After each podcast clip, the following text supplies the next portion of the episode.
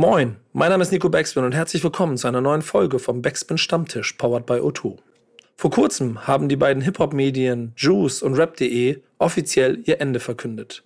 Mit Alex Barbian und Fionn Birr haben wir heute zwei Gäste, die jeweils für diese Medien gearbeitet haben und schon seit längerem eine feste Instanz im Hip-Hop-Journalismus in Deutschland sind. Mit ihnen wollen wir darüber reden, wie sich Medien neu erfinden müssen und ob vielleicht auch alles zu Ende ist oder auch nicht. Und wie macht man weiter? Das klären wir heute mit den beiden hier im Backspin Stammtisch, powered by O2. Viel Spaß. Stammtischmodus, jetzt wird laut diskutiert. Ich auf dem Stammtisch, Stammtisch, wer dabei bleibt, am Tisch. Stammtischphase. Denn heute dreschen sie noch Stammtisch verholen. Ich heule mich an meinem Stammtisch aus. Yannick, du bist einer der wenigen Konstanten, die ich in meinem Leben habe, weil ich oh weiß, wird irgendwo, in meinem aktuellen Leben, weil irgendwo, wenn ich, weil ich weiß, du, du stehst in meinem Terminkalender und ich werde daran erinnert, dass wir zusammen produzieren, weiß ich, es muss ungefähr Anfang der Woche sein. So, dadurch, dass ich jetzt so äh, auf meinem, meinem Sportfilm unterwegs bin, habe ich ja wirklich Raum und Zeit verloren, weil ich jeden Tag zehn Stunden in der Halle unterwegs bin. Siehst nicht ähm, mal Tageslicht. Sehe kein Tageslicht, gar nichts. Äh, ist die Welt da draußen noch in Ordnung? Gibt's Hip-Hop noch oder ist das auch abgeschafft? Doch, haben wir, wir haben noch Hip-Hop. Äh, dein gutes Eimsbüttel steht auch noch. Wir erwarten dich hier, wir erwarten dich hier mit offenen Armen, Nico. Oh, das, das freut mich zu hören. Das sind, das sind Dinge, die man hören möchte. Ähm, dieses, dieses Format ist ja nicht nur konstant, weil ich produziere, sondern auch, weil es ehrlicherweise, gerade wenn ich so in, in anderen Welten unterwegs bin, immer so meine Hip-Hop-Konstante ist und ich immer sehr, sehr die Gespräche mag, weil ihr macht da gute Arbeit. Und ich hoffe da draußen, wenn ihr das hier hört, ähm, Tut uns den Gefallen, hört euch die alten Folgen nochmal an, falls ihr jetzt zufällig hier reinhört, weil ihr große Fans von unseren beiden heutigen Gästen seid. Ähm, dann macht es bitte auch von denen davor und davor, weil äh, es ist jedes Mal ein anderer Schwerpunkt. Und heute reden wir über etwas, was natürlich auch uns selber betrifft und was mich über Dekaden betrifft. Und du hast dafür Leute eingeladen, die wissen, wovon sie reden. Wer ist da? Voll. Ähm, ja, wieder zwei mega gute Gäste, wie ich finde. Ganz Lob dich mal kurz Eigen, selbst. Eigenlob stinkt mega, aber also wirklich die letzten Wochen brutale Gäste hier. Er liefert ähm, ab, der Janik. Nein, also diese Woche bei uns am Start ähm, der gute Alex Barbian. Ihr kennt ihn von rap.de, äh, dann weiter als freier Musikjournalist für diverse Formate unterwegs gewesen. Jetzt aktuell könnt ihr ihn im Sinos Musikpodcast hören. Ähm, schön, dass du da bist, mein Lieber. Ey, vielen Dank für die Einladung. Schön euch zu sehen in einem kleinen Chatfenster. Immerhin das, ne? Immerhin das. Immerhin, genau. immerhin. Aber, aber, ich muss ja sagen, letztes Mal auf, wir haben ja am Splash äh, auch mal ein paar Minuten nochmal wieder Zeit gehabt. Es war schön, sich mal wieder in Präsenz zu sehen. So, ich hoffe, das klappt in nächster Zeit auch immer häufiger mal wieder. Ähm, lassen wir mal abwarten. Absolut. War, war schön, dich zu treffen. Aber ja. ähm, ich, ich, will die, ich will hier die Moderation nicht crashen. Nee, mach, mach, mach. Das, alles Jan, gut, das ist Stammtisch, hier wird alles Das ist nur Yannick, genau. Ja, okay.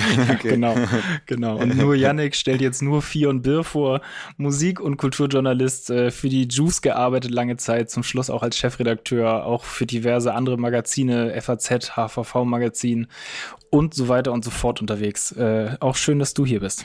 Ich möchte an der Stelle noch ergänzen, der letzte leitende Redakteur der letzten aktuellen Backspin-Ausgabe. Sonderausgabe, es stimmt, ja. Stimmt. Wie konnte ich das vergessen? ja. Ähm, ja, und auch noch äh, MTV-Moderator, sag ich schon, äh, Redakteur, weil ich habe ja für mit Alex zusammen äh, bei MTV auch gearbeitet, hier auch all over. Ja, jetzt eure ganzen alten Formate aufzuzählen, das hätte jetzt hier zu lange gedauert. Aber, ja, darum, aber heißt, darum heißt, geht's hier aber. Ja, aber heißt das, heißt das, du hast dich auch fürs, hast dich auch fürs Casting beworben und wurdest nicht genommen? Oder? nein, nein. Ich bin immer schön im Hintergrund. Ich habe mich knapp gegen Fionn durchgesetzt. Ja, genau.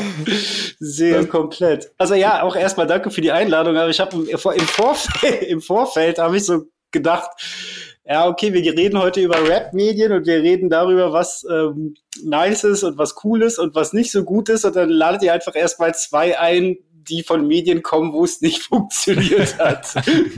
Fand ich gut. Ja, aber, aber selbstverständlich. Das muss man ja, weil man aus der Mitte des Taifuns ja auch besser erkennt, warum es gegen die Wand gefahren ist. Und ehrlicherweise sind das ja auch, ihr bringt es schon rein, ne? das ist das, worüber wir sprechen müssen. Vor kurzem gab es ähm, dann die offiziellen äh, Verkündungen, dass das, was man schleichend schon so ein bisschen quasi voraussehen konnte, passiert ist, dass Juice und äh, Rap.de das Zeitliche gesegnet haben und eingestellt wurden. Und ihr seid nun mal Protagonisten dieser Reise. Und deswegen müssen wir mit euch darüber reden. Darum möchte die Redaktion dieses Thema in den Raum werfen. Genau, ähm, Aufhänger, du hast es eben schon gesagt, ist jetzt das endgültige Aus der Juice, beziehungsweise von äh, rap.de. Und ja, wir haben uns einfach so ein bisschen die Frage gestellt, im Laufe der Zeit, klar, die, die Musikmedien entwickeln sich, die Ansprüche sind ganz andere. Ähm, da gehen natürlich ganz viele verschiedene Fragen mit einher, irgendwie Relevanz, was ist überhaupt noch Thema, kann man überhaupt noch so unabhängig, eigenständig Musikjournalismus betreiben? Ähm, deswegen haben wir uns diese Woche einfach die Frage gestellt, wie können sich Deutschrap-Medien neu erfinden? Erster Impuls, erster Gedanke. Was sagt ihr? Ähm, soll ich anfangen? Ja. Nicht, ja. Also, rein, das ist ein Stammtisch. Sitzt du am Stammtisch mit einem Getränk und fragst, soll ich zuerst reden? Ja, nee. ja, du, naja, du, nee. Du, du das, setzt das dein Glas ab. Ja, genau. Und quatsch drauf los. Wie können sie sich neu erfinden? Naja, ich habe das Gefühl, sie erfinden sich ja neu auf eine, auf eine Art. Ähm, das ist nicht um, oder entspricht nicht unbedingt meiner Philosophie von Journalismus, aber äh, ich habe schon das Gefühl, dass Deutschrap nach wie vor im YouTube-Kosmos sehr präsent ist, irgendwie auch Zahlen abwirft. Ähm, ich glaube tatsächlich, dass es ja einigen Leuten gelungen ist, äh, durch Twitch und so über diesen Weg ähm, ja, Zahlen zu generieren, irgendwie nach, nach wie vor Berichterstattung zu leisten, mein Weg war ein anderer. Ich persönlich habe das Feld an Genres, über die ich irgendwie in meinen Formaten spreche, versucht zu erweitern in den letzten Monaten und fühle mich damit sehr wohl. Ähm, und habe aber auch ein Stück weit halt den, den Plattformen den Rücken gekehrt. So. Ich weiß nicht, ob das eine langfristige Tendenz sein kann, weil das natürlich irgendwie in der, in der Querfinanzierung schwierig ist teilweise. Aber äh, ja, vielleicht sprechen wir da ja eher irgendwie nochmal so ein bisschen tiefer drüber im Laufe ja, was, was, mein, was, meinst du da mit Plattform? Also du meinst jetzt so im Speziellen irgendwelche äh, Rap.de Geschichten oder andere Sender oder Verlagshäuser, schieß mich tot, so ein Krempel. Das meinst du mit Plattform? Genau, genau, genau. Also äh, bei mir ist es jetzt aktuell wirklich der komplette Do-it-yourself-Way. Der war es zwei, äh, phasenweise natürlich auch bei rap.de, aber es stand ja trotzdem immer irgendwie ein Haus drüber. Mhm. Und ähm, meine Arbeitsweise gerade unterscheidet sich hauptsächlich deshalb von der von damals, dass ich, äh, dass alles an diesem Tisch hier passiert. So. Äh, ich muss mit niemandem mehr irgendwie äh, quer kommunizieren, aber es steht eben auch kein, kein Label drauf, das äh, Leuten geläufig sein könnte, die mein, meine Sachen jetzt zum Beispiel nicht verfolgen. Ne? Ist ja. natürlich, also auf jeden Fall eine Entwicklung, die also im Moment auch diverser nicht sein kann, gerade wie du es beschrieben hast, mit dem, dass dann vielleicht auch Medienplattformen äh, wie, wie so soziale Netzwerke oder auch YouTube da auch eine Weiterentwicklung hinter sich haben. Äh, Fakt ist einfach, dass, glaube ich, mit dem Ende dieser beiden Medien sich das klassische Modell von dem, wie Musikjournalismus und Rapjournalismus äh, Standort ja eigentlich so ein kleines bisschen verabschiedet. Ne? Oder, oder seht ihr das, seht ihr das anders? Was, was hat es in euch ausgelöst? Ich fange mal so an. Was hat es in euch ausgelöst, als ihr das Ende hm. erlebt habt? Weil ihr habt ja auch, glaube ich, also ich, bei dir weiß ich auf jeden Fall reagiert, ich weiß nicht, du, Alex auch, aber ähm, auf jeden Fall, sagt, erzählt mir mal, was das als erstes in euch ausgelöst hat. Ähm, also äh, dann, ich glaube, ich nehme nicht zu viel vorweg, als das, was du gerade schon gesagt hast, so dass äh, man das halt auch mehr oder weniger erwartet hat. Oder was heißt nicht erwartet? Es war halt, es schwebt ja die ganze Zeit schon im Raum. Ähm, gibt auch einen Tweet dazu, der sagte, ähm, an den Tag, als das dann verkündet wurde, die Juice ist äh, mittlerweile öfter gestorben als äh, Desodog. so, ähm, weil, aber was ich damit sagen wollte, ist halt eben, dass es, ähm, es kam jetzt nicht so krass überraschend, dass es in seiner Brisanz dann irgendwie doch nochmal anders äh, ein mich ergriffen hat. Das hat mich so ein bisschen überrascht, weil ich tatsächlich äh, aufgrund einer Recherche ein paar Tage vorher auf rap.de und auch bei juice.de nochmal war, weil ich es nachgesehen habe. Ähm, und dann so gedacht habe, okay, krass, das kann ich jetzt einfach so nicht mehr machen. Dieser Wissensfundus ist weg. Ähm, aber äh, ich muss sagen, ich bin jetzt nicht, also es ist jetzt nicht so ähm, das super einschneidende Erlebnis für mich gewesen, von wegen, oh, ich kann mich noch genau erinnern, ich stand bei Aldi an der Kasse und konnte nicht mehr auf Juice.de gehen. So.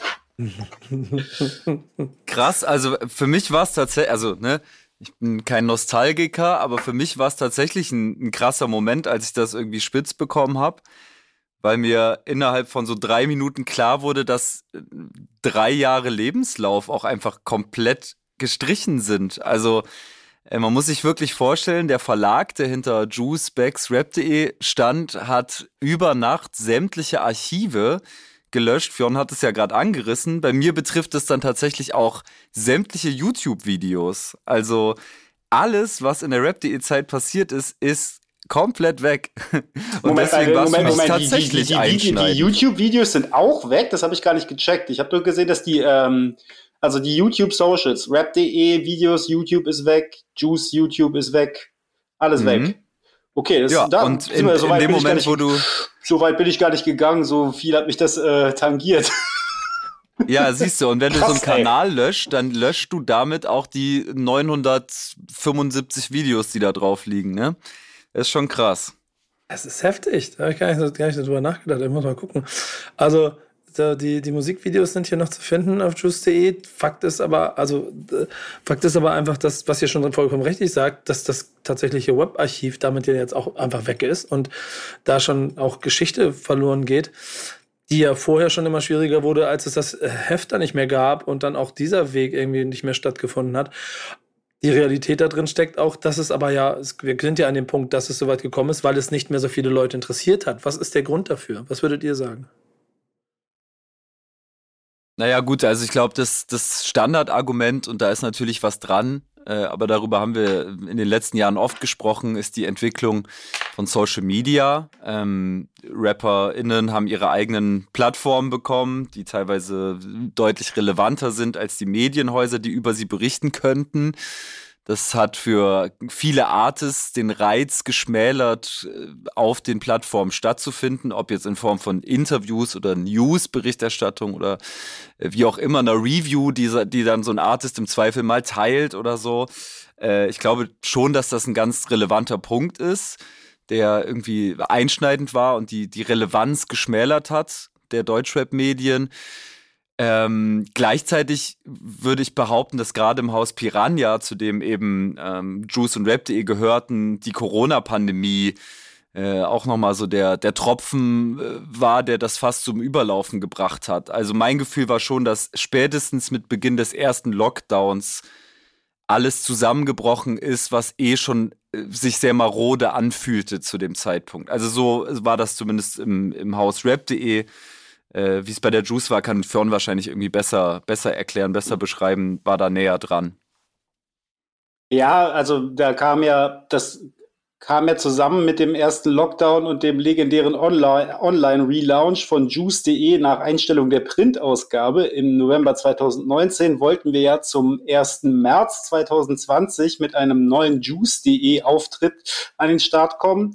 Äh, wie alle bekannten, wie alle wissen, ist das bekanntermaßen erfolgreich vertagt worden, aufgrund unterschiedlicher Umstände. Aber ähm, ja, da sind dann halt auch die Kapazitäten äh, verlagseitig äh, sehr schnell, sehr schnell ähm, drastisch runtergefahren worden. Aber was ich noch dazu sagen möchte, ist, natürlich äh, ist es dann irgendwann so weit gekommen, dass sie äh, mich und meinen Kollegen Louis Richter, der auch noch Redakteur bei der Juice damals war, ähm, zwar entlassen haben, aber äh, bis zum Schluss versucht haben, die Mitarbeiter zu halten. Also das war schon irgendwo noch eine Motivation und das ist jetzt nicht so von heute auf morgen, ja, okay, Corona ist da, tschüss, sondern die haben schon noch irgendwo was versucht. So, ähm, aber was Alex auch schon sagte, so es ist nun mal eine Entwicklung gewesen, die durch Corona ähm, einen Boost bekommen hat, die aber die Ursache war halt weit vorher.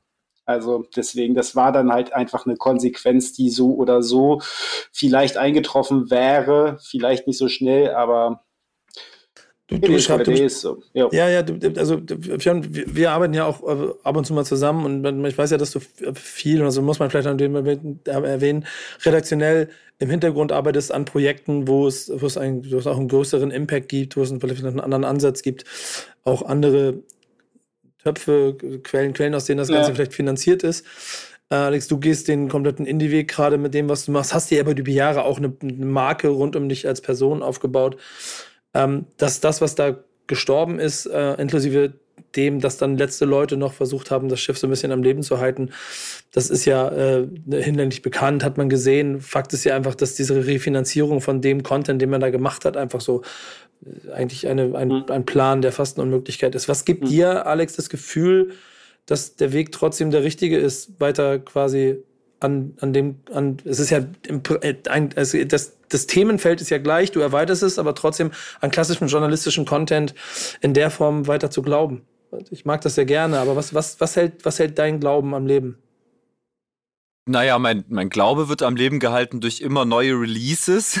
In erster Linie eben einfach durch Musik. Äh, ich äh, finde nach wie vor in, in, in keinem anderen Tool in meinem Leben irgendwie ja, so viel Faszination. Es gibt kein Thema, über das ich lieber irgendwie abnörde. So, ich glaube, ich habe auch einen gewissen Wissensschatz irgendwie. Und äh, ich habe äh, mehr denn je eigentlich das Gefühl, dass wahnsinnig talentierte Artists Alben veröffentlichen, über die sollte mit denen gesprochen werden. So, versteht ihr, wie ich meine? Also irgendwie ja. äh, finde ich die Vorstellung extrem trist dass eine krasse neue Band kommt oder ein krasser neuer Rapper und der released Musik und es gibt journalistisch überhaupt keine Rückkopplung. So, also das ist tatsächlich die Motivation hinter meinem Podcast, irgendwie, dass ich einfach das Gefühl habe, mhm. ey, das ist eine, das ist wirklich eine Win-Win-Situation, darüber zu sprechen, was in der Musiklandschaft passiert. Ich hoffe, ich konnte das jetzt irgendwie gut, gut umreißen. Und gleichzeitig muss ich natürlich auch sagen, ähm, die Möglichkeiten, die Leute aus unserem Umfeld irgendwie bekommen haben im Laufe der letzten zwei, drei Jahre, übersteigen natürlich das, was wir bei Rapday und Juice äh, gemacht haben. Also die Arbeitsbedingungen sind, sind deutlich bessere für mich in den letzten zwei Jahren. Vor ungefähr zwei Jahren habe ich äh, dann bei Rapday eben aufgehört. ich kann mich wirklich nicht beklagen. Es gibt wahnsinnig viele Projekte irgendwie, von denen ich Teil sein darf. Und ich probiere mich gerade in verschiedensten Positionen aus und habe weniger denn je das Gefühl, so krass hasseln zu müssen für dieses Hobby, das ich zum Beruf machen durfte. Also das ist auch, finde ich, Teil der Wahrheit, ne? Dass natürlich gewisse Rap-Medienhäuser irgendwie sterben, ähm, auch an Corona erlegen sind, dass sich die Art der Berichterstattung verändert und so weiter. Aber es ist ja nicht so, dass, ähm, dass Rap weniger im Fokus der Öffentlichkeit steht. Rap hat, finde ich, so ist mein Gefühl, äh, mehr Entfaltungsmöglichkeiten medial denn je. Ist dem so, weil ich habe zum Beispiel von einem großen Label ein Albummuster bekommen äh, vor Release von einem nicht, ich will den Namen jetzt nicht nennen, ist auch egal, aber ein äh, relativ reichweitenstarker Rapper und da wurde ich gefragt, ähm, Jo Fionn, woran arbeitest du denn gerade? Hast du gerade ein Projekt? Ich weiß gerade nicht, wo ich den noch unterbringen soll. Einfach, weil ähm, es keine, also Medienhäuser oder medialen Outlets gab, wo er jetzt zwingend reingepasst hat. So, dabei wäre er bei Juice und Rap.de als Rap-Act auf jeden Fall stattgefunden. Mhm. Ähm, aber für so das Zeitfeuilleton oder so oder auch ähm, von mir aus noch Deutschlandfunk, aber so, so sobald es ein bisschen breitfächiger wird, wird es dann zu, zu, kompliziert in Anführungszeichen. Also ähm, natürlich gibt es irgendwie die Möglichkeiten, Sachen zu platzieren, aber ich finde so genau das, was du gerade beschrieben hast mit den Newcomern, die halt eben noch keine Reichweite haben, ist das ja so ein Ding, die wären erstmal bei Juice gewesen und hätten dann in dem Wachstum, vielleicht auch in Begleitung von rap.de oder irgendeinem anderen Kosmos, wären sie irgendwie gewachsen und dann wahrscheinlich auch drüber im besten Fall. Und das hätte dann äh, das Medienhaus irgendwie nicht begleiten können.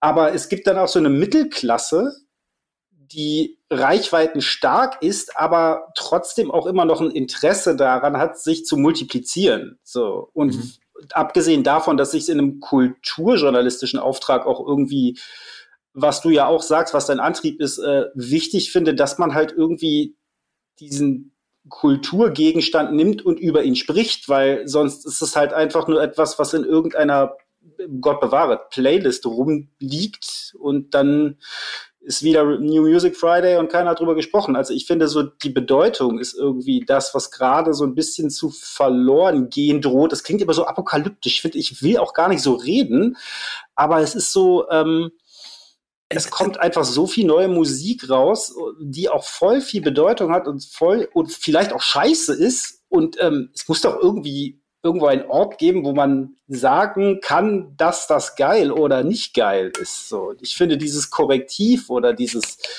diesen, diese Plattform, wie du sagst, das ist halt irgendwie anders jetzt als es mal gewesen ist. Ich weiß gar nicht so richtig, wo ich eigentlich mit dem Punkt hinaus wollte. Mhm. Ich habe dir irgendwie recht gegeben, aber irgendwie auch nicht, keine Ahnung. Ja, also ich, ich gebe dir, ich geb dir, ich geb dir total recht, äh, was den Punkt angeht, dass natürlich reine Rap-Medien in der Breite weniger, kleiner, irrelevanter geworden sind. Das ist klar. Aber ich habe das Gefühl, dass Rap dennoch in mehr Tageszeitungen denn je, in mehr Feuilletons denn je, in mehr äh, Doku rein bei Streaming-Anbietern denn je. Schau, schau, schau da Doku rein, yo. stattfindet. Und ich glaube auch tatsächlich, dass es große Bubbles gibt, äh, immer noch eine Art Rap-YouTube-Blase, von der krieg ich du vielleicht auch gar nicht so viel mit, aber die existiert und die wirft wahnsinnig Klicks ab und, äh, und die hat eine große Zielgruppe, die sich immer wieder zu erneuern scheint. Also das, das meine ich, gleichzeitig gebe ich dir total recht, es gibt eine Menge an Artists und das sehe ich auch, wenn ich in mein Mailfach gucke, die irgendwie plötzlich gar nicht mehr die Chance haben, über ihre Alben zu reden, obwohl das BerufsmusikerInnen sind, die äh, im Zweifel auf Platz 8 charten und trotzdem geben die irgendwie kein Interview, weil's, weil sie gar nicht mehr wissen, an wen sollen wir uns wenden, weil so offensichtlich ist es jetzt nicht mehr, an wen wendet man sich. Mhm.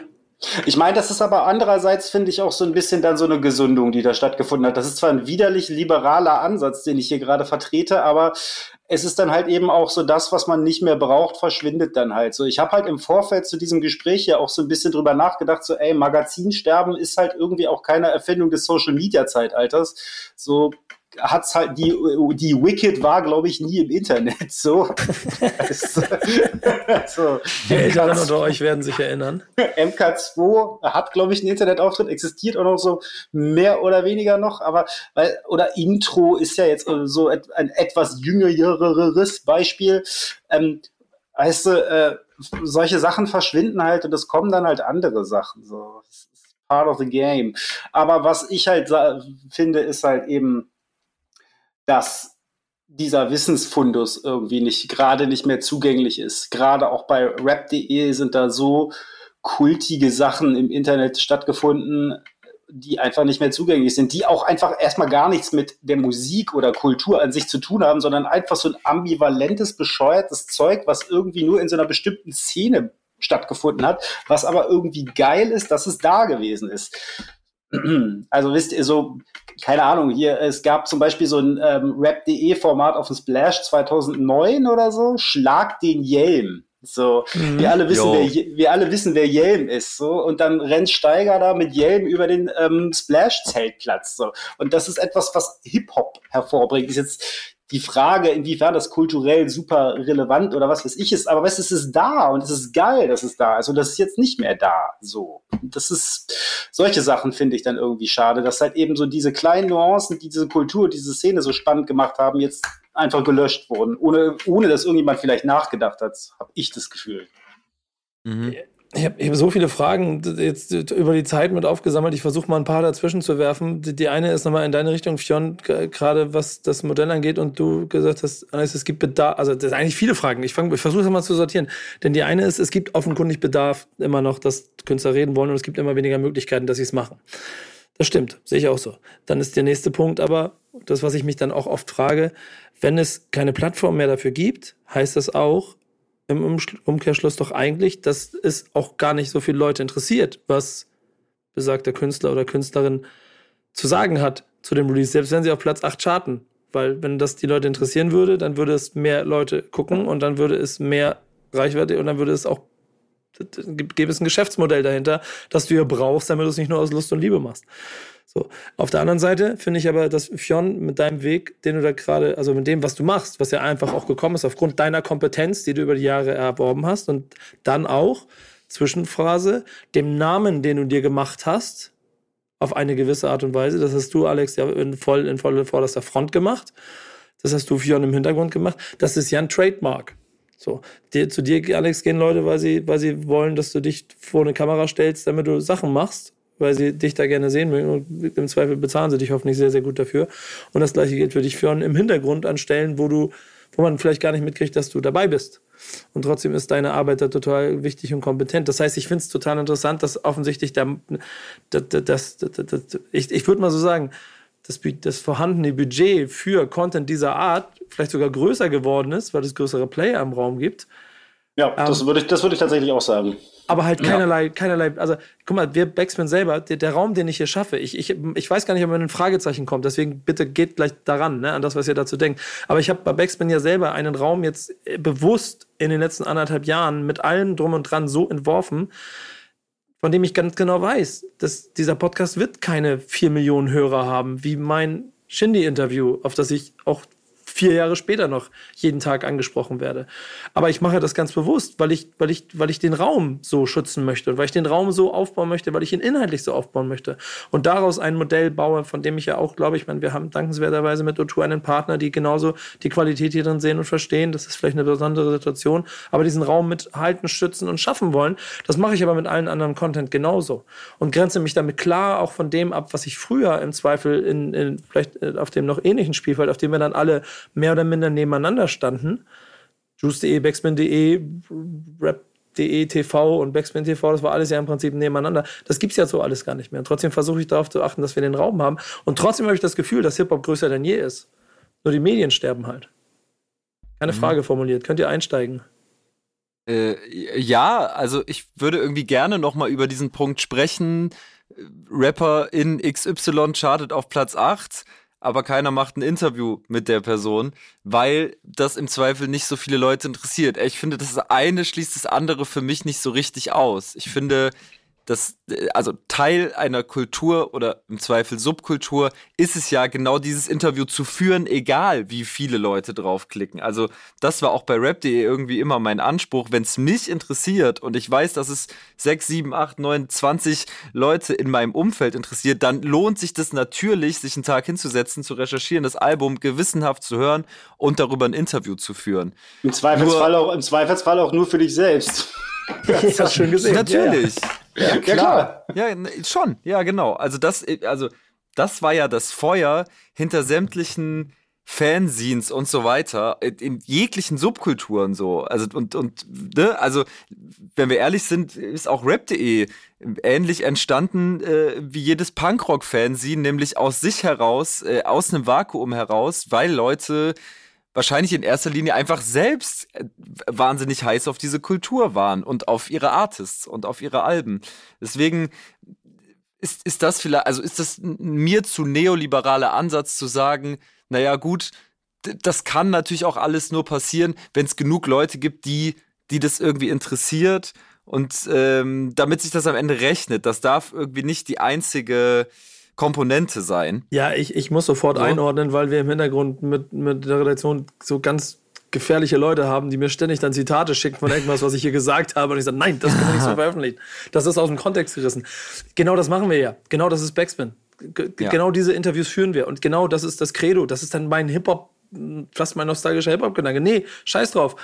Ich, ich fahre nach Amsterdam mit einem kompletten Team, setze mich auf ein Boot und mache mit Döllen Interviews. Mir scheißegal, ob das 500 Leute oder 10.000 Leute oder 100.000 Leute. Ich möchte das machen.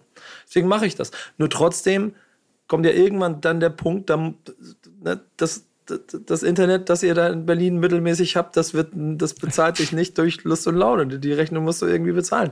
Das meine ich damit, dass das ja schon auch irgendwie auch hinter Medien ein Geschäftsmodell geben muss, das Sinn ergibt.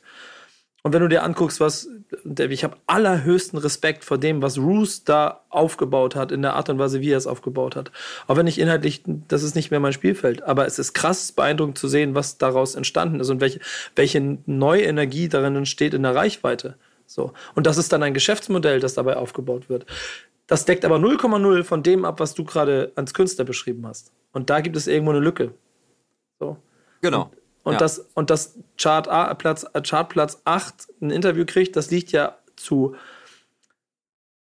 sehr viel hohen Prozentsatz daran, weil es da einen Alex Barbian gibt, der sagt, fuck it, ich mach's trotzdem. Genau. Und das soll weiter existieren. Und deshalb habe ich mir für, für mich persönlich halt irgendwie ein Modell überlegt. Äh, ich habe einen Podcast gegründet, äh, den ich komplett selbst produziere, also wirklich von der Aufnahmesession mit Künstler in XY oder Band XY. über den Schnitt bis hin zur Veröffentlichung mache ich das alles selber. Das wirft jetzt natürlich nicht äh, utopisch viel Geld ab, deswegen muss ich das irgendwie querfinanzieren, bin irgendwie als Freelancer auch äh, an anderen Fronten unterwegs und mache hier und da irgendwie so meine, meine Aufträge. Aber mir persönlich ist es übelst wichtig, dass solche Formate irgendwie weiterleben. Und wenn sie es außerhalb äh, meiner eigenen Bubble nicht, nicht, nicht tun, dann äh, gründe ich es halt irgendwie selber, habe ich mir gedacht. So. Ich gut. Das finde ich gut. Also ehrlicherweise ist, braucht es diesen Pioniergeist ja an ganz vielen Stellen, finde ich. So. Denn ansonsten könntest du, glaube ich, wir sind ja bei der Neuerfindung.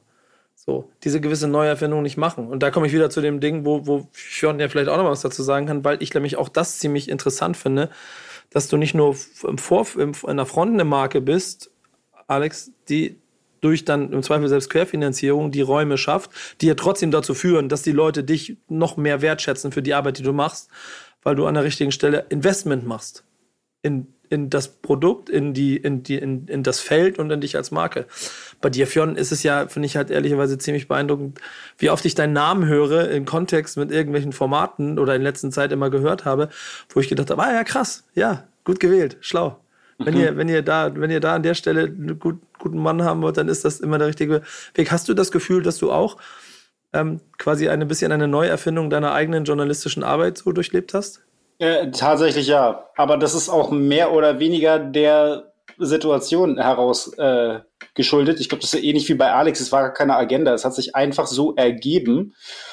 Und ähm, gerade auch, finde ich, im Corona, äh, in den Corona-Jahren, in den letzten beiden, war das jetzt auch nicht immer so einfach. So, ähm, weil halt eben ganz viele Situationen, wo du halt hättest so irgendwie noch mehr netzwerken können oder was weiß ich, ihr alle kennt, den Hackmack so, das hat alles so nicht stattfinden können. Das hat das Ganze ein bisschen erschwert, aber gleichzeitig halt irgendwie, ich weiß auch nicht, irgendwie hat es dann doch funktioniert. Trotzdem würde ich sagen, dass, also zum Beispiel ein ganz stumpfes Ding und ich ähm, suche da auch immer noch nach einem Outlet, den Alex für sich ja schon geschaffen hat. Ähm, äh, dieses Jahr hat Grimm 104 ein großartiges Album veröffentlicht. Ich habe gerade noch mal nachgesehen, er ist sogar auf Platz 12 gechartet mit dem Album, steht zumindest bei charts.de.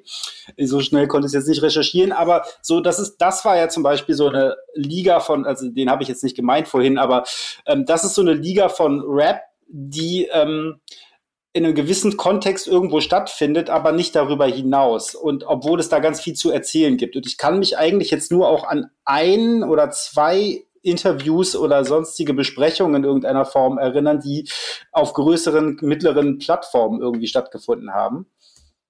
Und ja, habe ich gesehen. Mhm.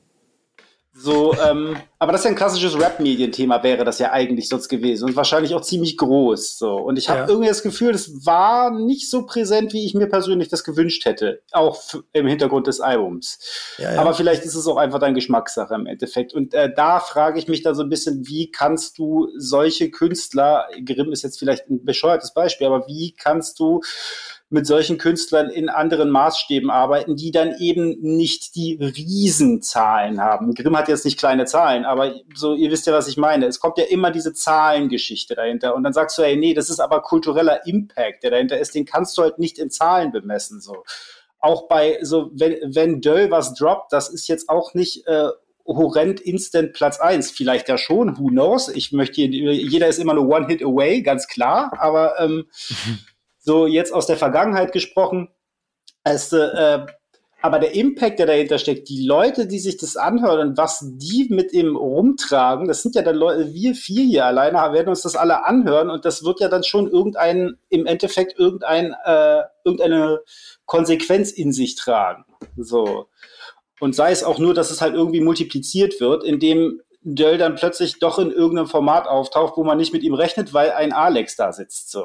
Aber ähm, das, ich finde diese mittlere Preisklasse ähm, ist irgendwie gerade so ein bisschen unterrepräsentiert, was diese ganze Corporate-Geschichte anbelangt. So, was du ja auch gerade sagst, dass du halt irgendwie das große Player mit im Raum sind, die wollen aber alle immer nur Zahlen. Und wegen Zahlen sind Juice und Rap.de auch nicht mehr da, wo sie sind, wegen Numbers don't lie und bla bla bla. Und ich finde nicht, dass es darum gehen sollte. Und dann bleibt dir im Endeffekt nur der Idealismus. Und jetzt weiß ich ehrlich gesagt schon wieder nicht, worauf ich hinaus wollte, weil keiner von euch mich unterbricht. Das ist im Stammtischmodus. da habe ich ja nicht mal Bier getrunken hier.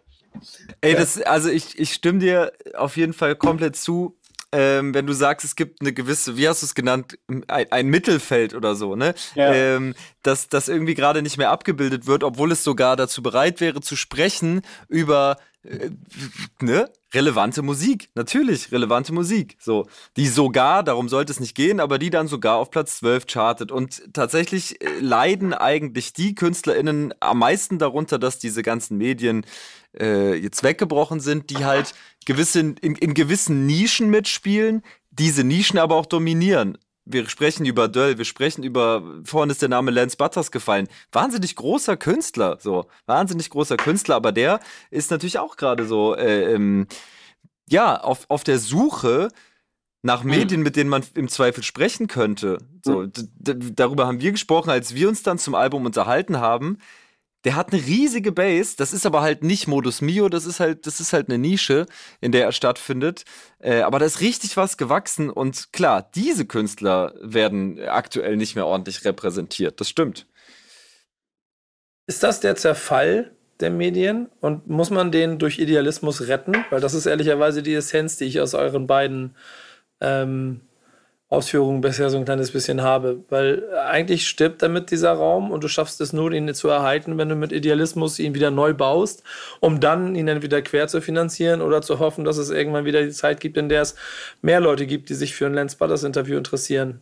Ja, oder zu hijacken. So, indem du dann halt den Big Player überredest, neben Big Player 1 auch Lance Butters reinzuholen. Ich möchte Lance Butters Legacy und alles, was er hat, nicht äh, downdumpen, aber es gibt ja Menschen, die numerisch interessanter für bestimmte äh, Medien sind als Lance Butters, finde jetzt. Aber was ich dazu noch sagen wollte, was mir dazu noch einfällt, ist, was mir viel mehr fehlt, ist eigentlich das Korrektiv und nicht so sehr die Repräsentanz von äh, mittelständischen ja. Künstlern. Es geht dann eben auch um Sachen, die große Künstler mit sehr, sehr viel Reichweite machen. Und da gibt es irgendwie aktuell nichts mehr, was so dagegen hält und zumindest ein bisschen Reichweite hat. Zumindest fällt mir das nicht auf. Es ist natürlich irgendwie so, dass wenn du in so einem Feld mitspielst, dass du Sachen quasi auch irgendwie ja, ist jetzt ein heikles Thema, aber ähm, das, das hat mal jemand gesagt, den wir alle kennen. Ich habe vergessen,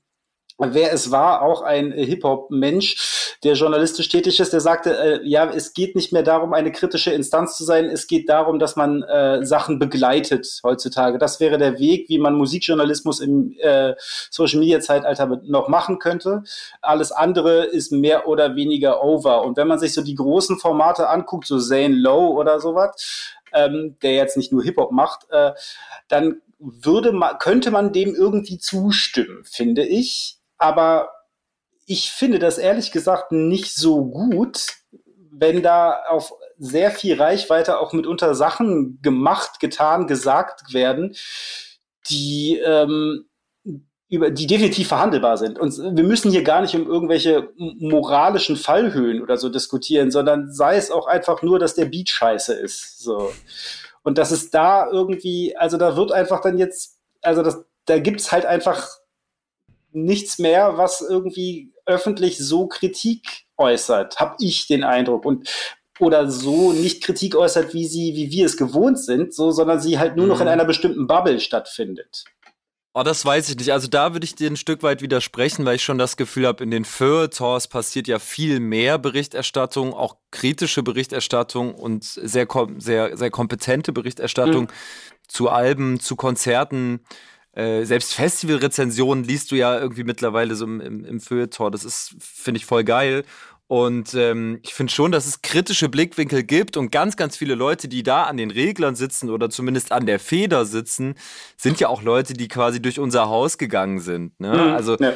Äh, deswegen würde ich den Teufel nicht zu sehr an die Wand malen. Ich habe das Gefühl, dass gerade bei Zeit Online ähm, ne, das, bei der Berliner Zeitung jetzt zum Beispiel auch, da habe ich vor kurzem geschrieben, die sind sau interessiert an Rap-Themen. So. Mhm. Ähm, da sitzen kompetente Leute, die definitiv in der Lage sind, kritische Berichterstattung zu betreiben und äh, die das dann irgendwie auch querfinanziert bekommen, dadurch, dass man eben in einem, in einem großen Haus sitzt. Also aber ich ist, das, das Gefühl, aber ist es mhm. etwas, was in einer sogenannten, wie auch immer gearteten Hip-Hop-Welt stattfindet? Ist es also, das ist so, was mein Punkt ist so ein bisschen, dass sich sowohl die Szene diversifiziert und aufgesplittet hat in verschiedene Bubbles kleinerer und größerer ähm, Couleur und dass aber der Raum für Kritik und äh, kulturelle Begleitung, kulturjournalistische Begleitung, äh, sich entsprechend auch diversifiziert und äh, verbabbelt hat.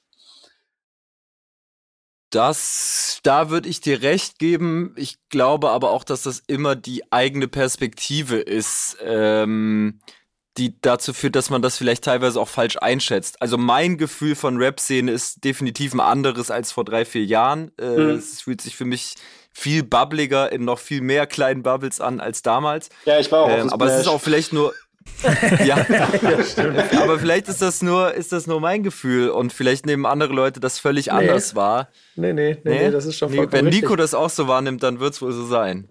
Ja, äh, äh, äh, Quatsch jetzt, aber, aber das ist ja offenkundig. Es war früher schon so, dass Künstler A teilweise nicht wusste, dass es Künstler F bis K überhaupt gibt. So, und das ist noch krasser geworden, dass ich habe das früher mal so ein bisschen versucht, so metaphermäßig, entweder mit Planeten oder etwas oder mit sowas zu beschreiben, dass das einfach andere Umlaufbahnen geworden sind. So. Und wenn, wenn, selbst Medien, ne, und wenn kommt Konsument, Künstler XY auf dieser einen Umlaufbahn sind, man hat sich jahrelang vielleicht getroffen, war nah beieinander und ist mal von Planet zu Planet gesprungen aber die Umlaufbahnen sind sehr weit voneinander entfernt. Und da finde ich, ist auch diese, diese Kritiksituation, die du beschreibst, so ein kleines bisschen überholt, weil da viel auch von dem eigentlich schon gesagt wurde und das Korrektiv sowohl von außen, innen als von außen überall schon auch stattgefunden hat und auch ein ständiger Prozess ist, weil ich auch sehe, dass es nicht mehr ist, wir haben eine Kompetenz, eine Hip-Hop-Kompetenz innerhalb der Szene oder da draußen haben sie keine Ahnung, sondern es ist mittlerweile sehr gut aufgeteilt. Und wenn sie keine Ahnung haben, dann fragen sie in der Regel sehr oft nach bei Leuten, die Ahnung haben, um dann den richtigen Kontext zu kriegen. Dann geht es nicht nicht mehr darum. Und die, die Medien selber ist jetzt relativ egal, ob das jetzt, ob darunter jetzt das Hip-Hop-Medium steht oder ein anderer. Wichtig ist, dass die Person dahinter dafür steht, was sie da sagt. Und das fundiert ähm, mit ins Netz setzt, im, damit man im Internet danach surfen kann. War das vorhin, ne? äh, genau. oh, um, um, dann, um dann für, oh, ja, genau, um dann das für sich selber. Nicht gesagt. Nee, weiß nicht. Äh, stimmt, war, war Vorgespräch, ne? Deshalb, ja, ja genau. War ein Insider war ein Zitat. aus dem Vorgespräch. Ja, ja, genau, war ein Zitat. Zitat.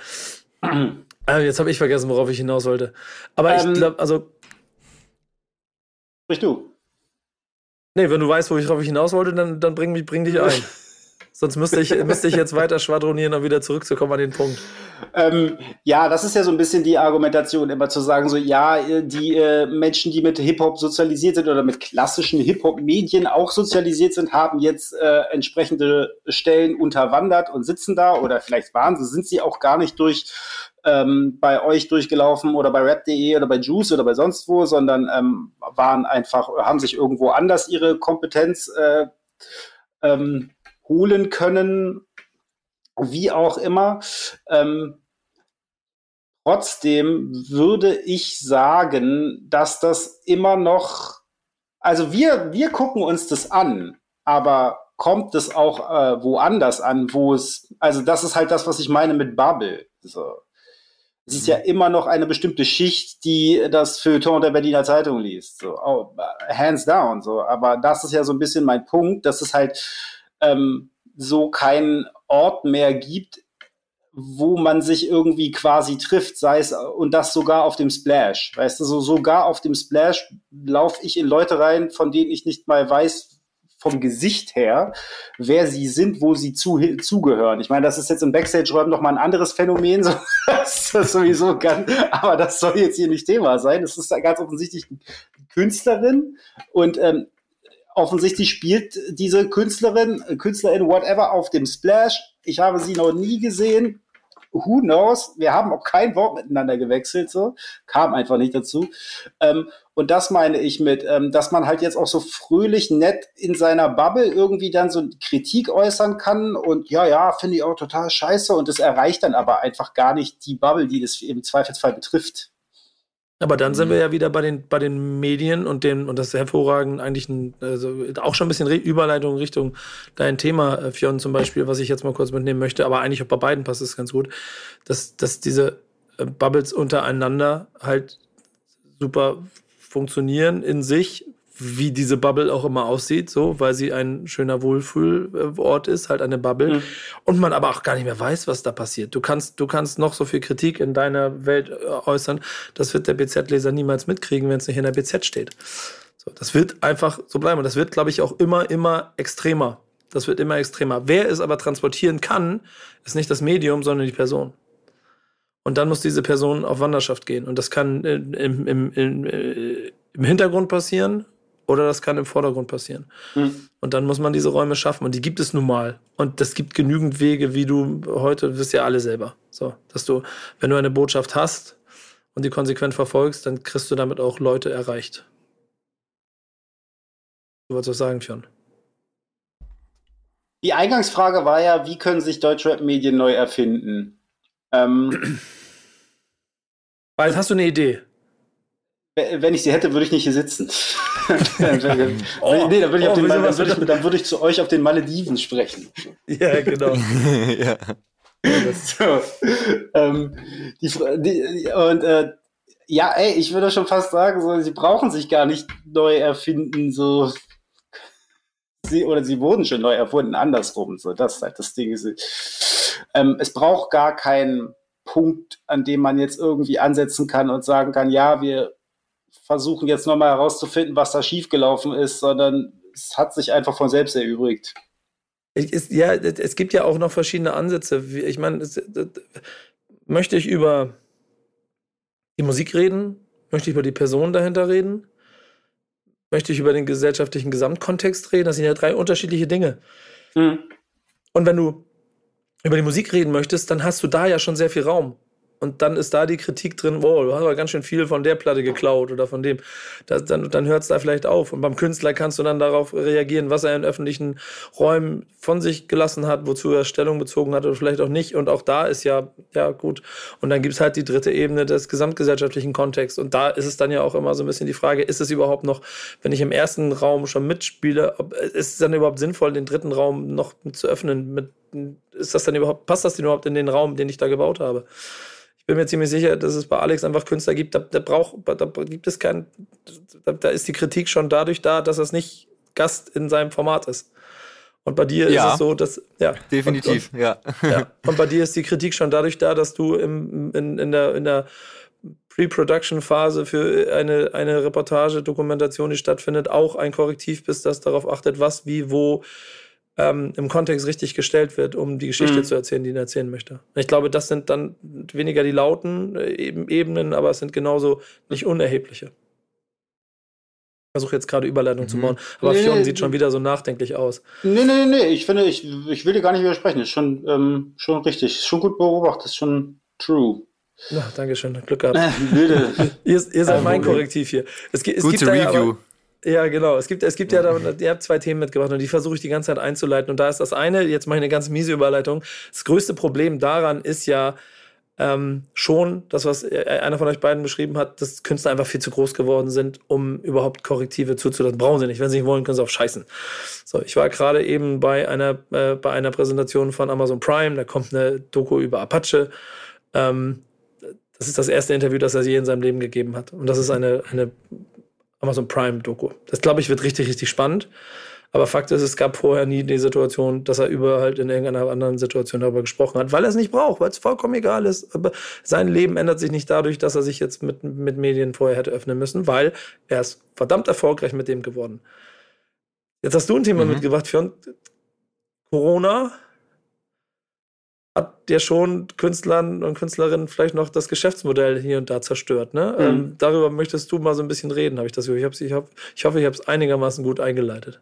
Äh, äh, ja, nee, ich habe ähm, tatsächlich ist es gar nicht so sehr Hip-Hop-related, sondern ein ähm, bisschen breiter. Ich habe ähm, äh, bei dem Kollegen Linus Volkmann eine ähm, Kolumne über äh, die deutsche Punk-Szene gelesen und da ging es um äh, den großen ausbleibenden Konzertandrang äh, nach Corona. Und dass sehr viele kleine und mittlere Bands äh, in dieser Szene oder in dieser Szenerie, die er da beschrieben hat, ähm, leider ihre Touren absagen müssen, weil die Ticketverkäufe ausbleiben oder nicht so sind, wie sie erwartet haben oder dass die Produktion sich einfach wirtschaftlich so nicht tragen lassen und sie deswegen ähm, halt einfach nicht auf Tour gehen können. Und ähm, da wird dann halt so ein bisschen nach einer Erklärung gesucht, weil dann eben gesagt wird, was wir ja auch schon hatten gerade, dass dass so Big Player, bei denen funktioniert das, so, aber bei so kleineren und mittleren, die kriegen jetzt gerade ein Problem. Und ähm, dann habe ich so ein bisschen recherchiert, ist es bei uns im Hip-Hop bei uns eigentlich auch so. Weil ich habe so, wenn ich mich umgucke, so das Gefühl, äh, zumindest was ich so mitkriege und auf den Veranstaltungen, auf denen ich dann gewesen bin, so, ja, läuft hier eigentlich ganz gut. So der große Corona-Knall kam in der Branche irgendwie nicht. Aber ähm, ich habe gleichzeitig auch das Gefühl, also der ganz große Ansturm ist das hier jetzt auch gerade nicht. Also ich habe jetzt noch mal tatsächlich gesucht, ob irgendjemand seine Tour abgesagt hat wegen Corona und das Einzige, was ich gefunden habe, ist halt tatsächlich A zum J, der manche Städte ähm, umbauen musste, umpositionieren musste, weil da dann irgendwie Verkäufe irgendwie nicht gut liefen, aber er hat sie trotzdem gespielt. Also es ist das, der Gar aus, er musste eine Tour absagen, ist deswegen nicht gekommen. Und ich wollte einfach fragen, was so eure Beobachtungen sind jetzt äh, nach dem ersten mehr oder weniger normalen Festival- und Kulturkonzertsommer. Äh, ähm, haben wir in der Live-Branche und generell Corona überstanden äh, oder kränkelt es? Wie ist da die Situation? Wie ist euer Gefühl? Also ich habe das Gefühl, äh, dass die Branche kränkelt, tatsächlich, auch genreübergreifend. Die Veranstaltungstechnik, äh, Technik, die Veranstaltungsbranche bröckelt. Ähm, ich glaube aber auch nicht, dass wir einen normalen, du hast es ja gerade so formuliert, einen normalen ersten äh, nach Corona-Festival-Sommer mhm. erlebt haben. Denn was wir erlebt haben, war tatsächlich der veranstaltungsreichste Sommer in der Geschichte der Menschheit höchstwahrscheinlich. ähm, und das ist, ich glaube, da kommen wir direkt zu einem Problem.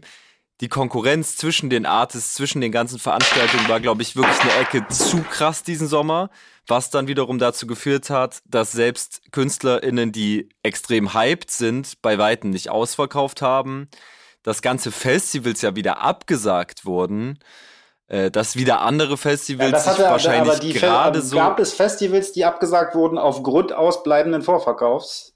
Naja, ich glaube, die Argumentation hat so nie gegeben, aber wenn man so den ein oder anderen Code kennt, dann äh, ließ einen der ein oder andere hm. Post hm. dann doch irgendwie Verstehe. mulmig zurück. Also ich hatte schon das Gefühl, dass gerade äh, auch neu angelegte Hip-Hop-Festivals sich schlechter verkauft haben, als man das geplant hatte. So, mhm. oder äh, vielleicht auch, als es, als, als man von den, von den Zahlen ausgehend hätte, äh, ja, sich so vorstellen können. Also von den Streaming-Zahlen der einzelnen Artists, die man so gebucht hat, da liegt ja der Gedanke nahe, dass ein Artist, der, weiß ich nicht, äh, 5 Millionen Streams in der Woche generiert, dann irgendwie auch eine gewisse Anzahl an Tickets abverkauft. Und das passiert dann aber ja doch in einigen Fällen auch nicht so ganz. Mhm. Also ich habe schon das Gefühl, diese Industrie äh, hat krassen Schaden genommen an der Corona-Krise und in der Veranstaltungsbranche sehen wir das sehr radikal dieses Jahr. Mhm. Ja, ich habe ein bisschen das Gefühl, das ist vielleicht so ein bisschen so ein Henne-Ei-Problem auch irgendwie, weil, also natürlich Corona, keiner konnte Konzerte, Festivals spielen. Jetzt kann man es wieder. Die KünstlerInnen müssen es, um damit Geld zu verdienen. Auf der anderen Seite ist natürlich diese Krise auch an, an den BesucherInnen einfach nicht spurlos vorbeigegangen. Da ist wieder dafür die, also ganz nüchtern betrachtet auch vielleicht einfach die Lebenssituation der andere einfach nicht mehr so viel, so viel Geld da, was man in Konzerttickets stecken könnte und vielleicht auch einfach eine ganz andere Priorisierung, dass man jetzt sagt, okay, ich, Corona ist ja de facto auch einfach noch nicht 100% vorbei und vielleicht gibt es auch einfach viele, die sagen, gut, ich warte einfach noch mal ab, bevor ich mir dann ein Ticket hole. So, was dann natürlich wiederum dazu führt, dass Vorverkäufe scheiße laufen, Touren abgesagt werden müssen. Ähm, und dadurch eventuell auch denn Preise nochmal angezogen werden, um aus dem Ticketverkauf nochmal mehr rauszuholen. Und dann ist man wieder bei dem Punkt, dass, dass sich das einige vielleicht einfach nicht leisten können, wollen. So, das hat man ja auch die letzten Jahre gesehen. Die Kulturbranche ist einfach die Branche, wo als erstes gespart wird, beziehungsweise am wenigsten Unterstützung reinfließt. Und so kann man da aus der Situation ja nicht, nicht wirklich gesund rauskommen. Wie ist das jetzt? Drei Jahre Konzerte und Touren, die sich stauen. Ja. Gerade, ne? Mhm. Ja. Wir, wir, gehen mal ein bisschen in Richtung deines Themas, was gleich noch kommt, da du die Genregrenzen über, über, über, also die Vermischung von Genregrenzen ja so ein bisschen ins Thema hast, Alex. Davon sogar noch weg.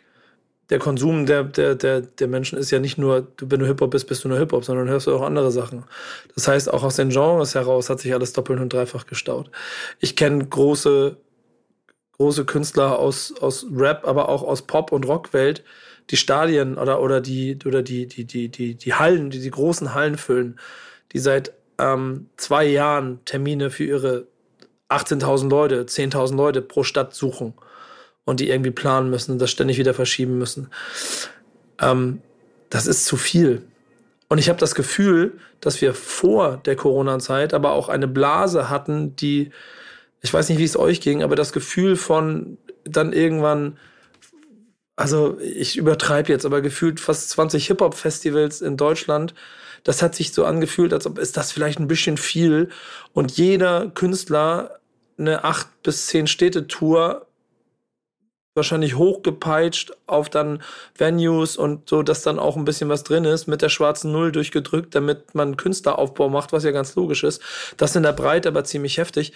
Das konnte auf Dauer, hätte auf Dauer so nicht gut gehen können. Und wenn dir dann aber hintenrum auch noch die ganze Infrastruktur wegbricht, wisst ihr ja auch, jetzt wird's da mhm. deep, aber dass das auch alles, was an Infrastruktur dahinter steckt, ja durch Corona mangels Jobs sich umdisponiert hat, dass es da ja einfach auch ganz viel gibt, was, was Problem ist, ist das Problem ja für Künstler von beiden Seiten. Können ihre Touren nicht richtig positionieren und haben gar nicht die Leute, um diese Tour vernünftig durchzusetzen.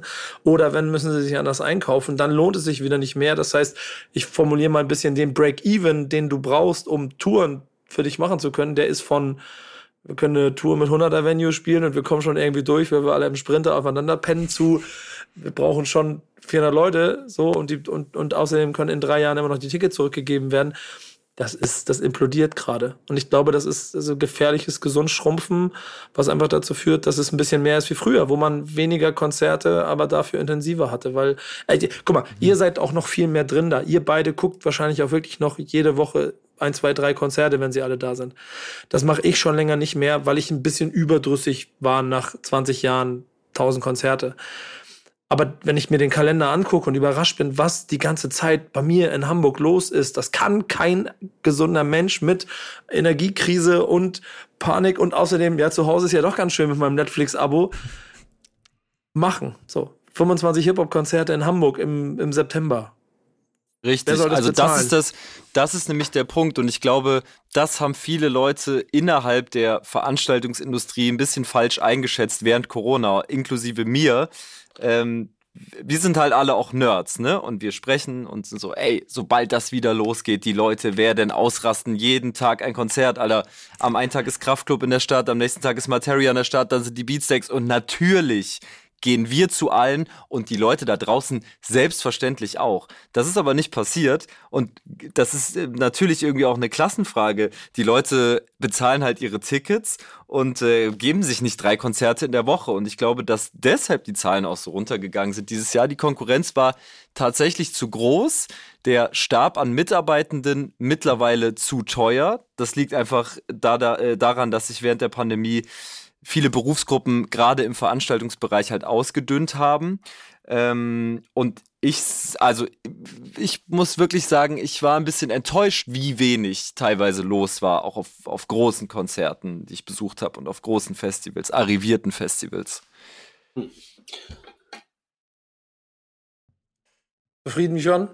Äh, ja, nee, es ist eigentlich tatsächlich so ein bisschen, ich wollte einfach wissen, wie so die, wie euer Gefühl so ist, weil ich auch aufgrund äh, meiner doch äh, privilegierten Wahrnehmung so ein bisschen das Gefühl habe, ich weiß gar nicht, wie die Realität da draußen ist. Auch ähm, in meiner kuratierten Social Media Bubble sehe ich natürlich nur die positiven Seiten des Lebens und deswegen ähm, mhm. hat mich einfach interessiert, wie da eure ähm, Einschätzung ist. Und ich habe tatsächlich auch so ein bisschen den leisen Verdacht gehabt, dass, was du da gerade gesagt hast, Nico, ähm, dass da einfach schon vor Corona ähm, ein Ballon war, der in den immer mehr Luft reingepustet wurde und das irgendwie klar war, dass der irgendwann platzen könnte. Oder zum, und jetzt ist es halt nicht die, der, der große Platz gewesen, sondern es wird so langsam wieder die Luft rausgelassen, damit der Ballon eben nicht platzt.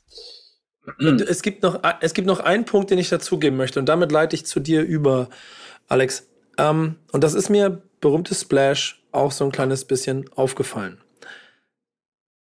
Corona-Pandemie heißt, dass, nehmen wir mal die magische Führerscheingrenze, wenn du zu Corona, Corona-Beginn warst du 16, vielleicht sogar 15. Das heißt, 2022 Splash bist du 18. Oder wenn du 18 warst, bist du 21. Ihr wisst selber, das sind Welten. Auch in, der, in dem Tempo, das wir in diesen drei Jahren musikalisch innerhalb innerhalb der Szene hatten. Das ist eine komplett andere Welt. Und dieserum dann wiederum gerecht zu werden mit den Mechanismen, die früher funktioniert haben, plus das Line-up so zusammenzustellen, dass auch alle damit zufrieden sind. Ich habe das Gefühl, da muss gerade viel neu gelernt werden. So, du kannst, also wir waren, wir waren alle vier auf dem Splash oder ich glaube, Janik, du warst nicht da, ne? Ich, Aber, war, ich war auf Kreta. Ja, ja genau. Wir waren, wir drei waren, und mhm. ich, wir können, glaube ich, von, von hinter der Bühne alle berichten, dass es, es war, es war nicht, es war wie kein anderes. Es war komplett anders. Es hat sich komplett anders angefühlt. Du hast gemerkt, es ist, für mich war es eine komplett andere Welt. Ich habe mich richtig gefreut, wenn ich alle zehn Minuten mal jemanden getroffen hatte, den ich noch von früher kenne und Splash vor fünf Jahren war. Wer ist dieser Typ da drüben zwischen den 150, den wir nicht kennen? Das muss irgendein neuer sein.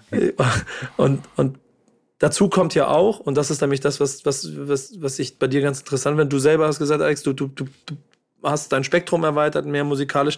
Und das passiert ja auch immer mehr, dass diese Verschmelzungen immer schwieriger werden. So, wen möchte ich denn auf einem Line-Up haben, auf einem Hip-Hop-Festival? Diese Diskussion habe ich auf dem Splash gefühlt zehnmal geführt. So, was dieses Line-Up angeht. Und dann kommt dazu, dass sie alle auch noch anfangen, Genregrenzen zu, zu verschmelzen. Jetzt die Frage, ob ihr noch kurz was dazu sagen wollt oder ob, ich, äh, ob Alex erzählt, worüber er reden möchte. Auch kann ich eigentlich machen. Also es ist tatsächlich auch ein Thema, über das ich hier und da schon mal gesprochen habe. Ähm, die progressivste Entwicklung aus meiner Perspektive, die in der Rap-Szene so passiert ist in den letzten zwei Jahren, die Verschmelzung aus deutschsprachiger Rap-Musik äh, mit, mit ja Indie-Pop, Indie-Rock-Elementen. Ich habe irgendwie das Gefühl, äh, dass da sehr viel gewachsen ist, gerade über die Pandemie hinweg kann es mir teilweise selber nicht so richtig erklären, wie es dazu gekommen ist. Aber ich erlebe einerseits, dass äh, eben Artists, die klassischerweise in der deutschen Rap-Szene zu verorten sind, anfangen äh, zu experimentieren mit Gitarrensounds, mit äh, poppigen Sounds, mit Indie-Sounds, mit 80s Synthie-Sounds und so weiter. Da also ein neuer musikalischer Drive reinkommt. Ähm, ich erlebe das aber auch sozusagen Indie-seitig, dass deutschsprachige Indie-Texte eine gewisse Verrappung erleben in den letzten Monaten, vielleicht sogar Jahren. Ähm, ich würde es mal so formulieren, ich habe das Gefühl, es wird punchleiniger geschrieben und deshalb ist auch Gitarrenrock irgendwie auf einmal wieder relevant für junge Menschen in Deutschland. Ähm, durch diese beidseitige Verschmelzung, darüber wollte ich gerne reden. Ähm, und Artists, an denen ich mich jetzt hier aufhängen könnte, wären natürlich Paula Hartmann, wäre natürlich ein Schmidt, wäre in meiner Wahrnehmung auch ein Dizzy auf seinen aktuellen äh, Projekten oder den, ja, den letzten beiden, den letzten drei Projekten. Ähm, wäre aber dann wiederum halt auch ein Danger Dan oder zum Beispiel Provinz, die jetzt, glaube ich, in den nächsten Wochen ihr nächstes Album droppen und diverse Rap-Features drauf haben. Ja, ich, ich stelle mir eine Frage dazu. Heißt das, dass ähm, Punk oder, oder, oder Indie-Rock gemerkt hat, Hip-Hop funktioniert und jetzt versuchen sie alle was von dem Kuchen abzuhaben und ganz, ganz shady, also ganz schlimm auf die Art und Weise, wie es sich früher angefühlt hat. Ähm, kennt, ihr kennt auch alle diese Pressetexte von irgendwelchen Hip-Hop-Bands, wo in den Pressetexten geschrieben wurde und der, der Musiker hat sich auch früher viel von Hip-Hop inspirieren lassen. Deswegen ist es ein rocky, rockiger Pop, Punk, R&B, Schlager, Rap-Sound, den er hier auf diesem Album präsentiert. Ganz, ganz schlimm. Dass das nicht mehr so ist, ist mir auch schon klar. Also ist es aber trotzdem das? Versucht da jemand anzudocken? Oder ist es andersrum, die, das nächste Element von Hip-Hop schnappt sich das nächste Genre, ob ihr nun wollt oder nicht? Nee, ich glaube, das passiert ziemlich organisch. Also sicherlich gibt es auch Fälle von eine, eine Indie-Band, die bis zu dem Zeitpunkt irgendwie nicht so erfolgreich war, kriegt so labelseitig den Tipp, ey, macht mal ein bisschen mehr in die Rap-Richtung so. Das mag sein, dass das passiert, aber. Krieg, krieg, geht euch das aus? Ich krieg äh, auch so manchmal so Anfragen von Künstlern, äh, in meinen DMs, die sagen so, hey, ich habe bisher nicht so viel mit Rap zu tun gehabt, aber ich wollte jetzt auch mal mehr so in so Hip-Hop gehen. Und dann so, ja, okay, interessant, was hast du vorher gemacht? Ja, das war mehr so Pop oder Indie. Begegnet mir tatsächlich häufiger sowas. Ähm, nur das am Rande. Ja, ist maximal unangenehm, ey. Nach wie vor. Ja, aber ich, also ich, ich würde das gerade den Artists, die ich jetzt vorhin aufgezählt habe, auf gar keinen Fall irgendwie unterstellen, dass da eine, eine Masche dahinter steckt, sondern ich glaube einfach, das ist der kreative Mindstate. Und eine mhm. Paula Hartmann ist, glaube ich, äh, tatsächlich aufgewachsen mit einerseits Indie-Bands, andererseits Deutschrap. So, die ist halt jetzt eine Generation jünger als äh, wir hier. Ähm, und das finde ich super interessant, dass sich das jetzt auch zeigt in dem Moment, wo sie dann eben selber Musik macht. Also ich finde das eine sehr progressive und, und schöne Entwicklung. Ähm, auch so ein Betteroff zum Beispiel, der natürlich mit der Gitarre in der Hand oder am Klavier seine Songs spielt, aber im weitesten Sinne rappt. Tristan Brusch auch. Also das ist ja, wirklich eine Entwicklung, die, die, die, die zeigt sich in einem sehr großen Spektrum aktuell. Also äh, um mal jetzt die äh, gute alte internationale Vergleichskappe hier zu ziehen, ähm, würde ich sagen, dass das äh, auch wiederum kein deutsches Phänomen ist, sondern hier jetzt in, auf diese Art und Weise ankommt. Ich würde sagen, dass Tame Impala da und auch Tom Misch, diese ganze Bubble vor ein paar Jahren, die ja doch auch sehr Indie, Dream Pop lastige Sachen gemacht haben, dann so Psychedelic und dann aber irgendwie trotzdem auch Hip Hop und irgendwie Jazz und dann auch so ganz normal mit äh, Hip Hop Menschen gearbeitet haben, dass äh, dieses Verständnis ganz lange in also länger gebraucht hat, um in Deutschland auch hier bei den MusikerInnen anzukommen oder andersrum, vielleicht war es schon da, aber man konnte es nicht ähm, labelseitig oder wie auch immer verargumentieren also das ist, glaube ich, eher so eine Sache, dass dieses Verständnis und die, oder diese Selbstverständlichkeit jetzt eine andere ist, diese Handhabe. Und dass es auch irgendwie, du hast jetzt ähm, Paula Hartmann genannt, ich würde hier zum Beispiel auch Nina Schuber noch sagen oder auch ähm, Marjan tatsächlich. So. Ja, Marjan definitiv, ja. Ähm, und das ist dann irgendwie, also bei Marjan finde, bei Marjan frage ich mich immer so ein bisschen, ist das eigentlich jetzt ein Hip-Hopper, der Indie macht oder Pop, wie auch immer du es jetzt nennen willst, oder ist es ein Popper, der irgendwie aus Unfallgründen Hip-Hop macht? Also wo willst du das einordnen? Und dann stelle ich fest, so es braucht irgendwie diese Einordnung gar nicht, weil nämlich ich diese Einordnung für mich nur brauche, damit ich für mich sagen kann, ist das cool oder nicht. Also diesen Legitimationsstempel. Aber Voll. im Zweifelsfall braucht es mhm. das einfach gar nicht. Nee, voll diese Einordnung, das habe ich auch die ganze Zeit gedacht. Das ist immer so ein bisschen, also ich denke mir immer so leben und leben lassen. Also ob ich was persönlich feiere oder nicht, das äh, ist halt, ist halt meine Sache, aber das ist, finde ich, oft das Problem, wenn jetzt Beispiel Indie-Einflüsse kommen, dann wird ganz schnell gesagt, oh, das ist gar kein Rap mehr, ist Paula Hartmann, ist das überhaupt Hip-Hop? Mhm. Weiß ich nicht. Im Endeffekt juckt es mich nicht, so, weil sie ist, das glaube ich, wie Alex gesagt hat, absolut organisch damit gewachsen. Deswegen gibt es jetzt halt diese Einflüsse in ihrer Musik Punkt. So, wenn ich nicht hören war will, ja auch in der letzten gedruckten Backspin vertreten. Also hat sie den Hip-Hop-Stempel? ja, spätestens, spätestens jetzt, genau. Ähm, und ich finde zum Beispiel auch nicht, dass ich, dass ich Hip-Hop äh, oder, oder Rap als Genre im Ganzen das jetzt irgendwie dem einverleibt oder so. Dann, das sehe ich zum Beispiel eher bei diesem Dance, wie auch mhm. immer, Tech Techno, ja, es ist ja nicht wirklich, aber wie ihr wisst, welchen, welchen mhm. Trend ich da meine, so, da sehe ich das vielleicht auch sehr subjektiv, weil ich es persönlich einfach nicht so mag, aber auf jeden Fall deutlich mehr so, dass ich da, dass ich da der Zahlen wegen irgendwas einverleibt wird. Ist es nicht eher TikTok? Ja, vielleicht ist es auch, ist es auch TikTok. Also, dass diese TikTok-Nostalgie auf Basis dieses Reaktionsmusters das dann so gemacht wird. Also, da hat jemand eine Formel entdeckt, wie auch immer, und kann jetzt diesen, diese Patterns bedienen, die dann im Zweifelsfall so funktionieren, wie sie funktionieren. Das wäre jetzt ja. so mein erster Verdacht, so, ohne mich damit tiefergründig beschäftigt zu haben. Das Rabbit Hole habe ich noch nicht wahrgenommen. Sei froh. Ähm, ähm, ähm, seid ihr Hip-Hop? Oh, du bist ja wie Daniel, der fragt die auch ständig, zu wie viel Prozent seid ihr Hip-Hop hier im Büro? Ja, ich möchte das mal wissen. Ich möchte das mal wissen. Ob wir Hip-Hop sind? Ich ja. bin, ich bin Hip-Hop, aber ich äh, behalte mir vor, mich auch zu anderen Genres irgendwie zugehörig zu fühlen oder zu anderen Subkulturen und bin auch so aufgewachsen tatsächlich. Also das ist ja, das ist ja trotzdem äh, Hip-Hop bei, sein. bei mir, du weißt ja, genau, bei mir, ja. Das ist ein weiterer Begriff. Ja, ja, ja, das, das schloss sich für mich irgendwie nie, nie aus, so. Und äh, Punk fand ich immer genauso interessant wie deutschsprachigen Rap, so. Ja. Versteht, versteht ihr? Und äh, Fionn hat nicht reagiert, aber ich weiß. Nee, ich denke darüber nach, weil ich die ganze Zeit mich frage, immer wenn ich irgendwo hinkomme und sei es auch mit Menschen zu tun habe, die keine Ahnung von Hip-Hop haben, also wirklich gar nicht, die gibt es tatsächlich noch. Ich bin auch regelmäßig überrascht.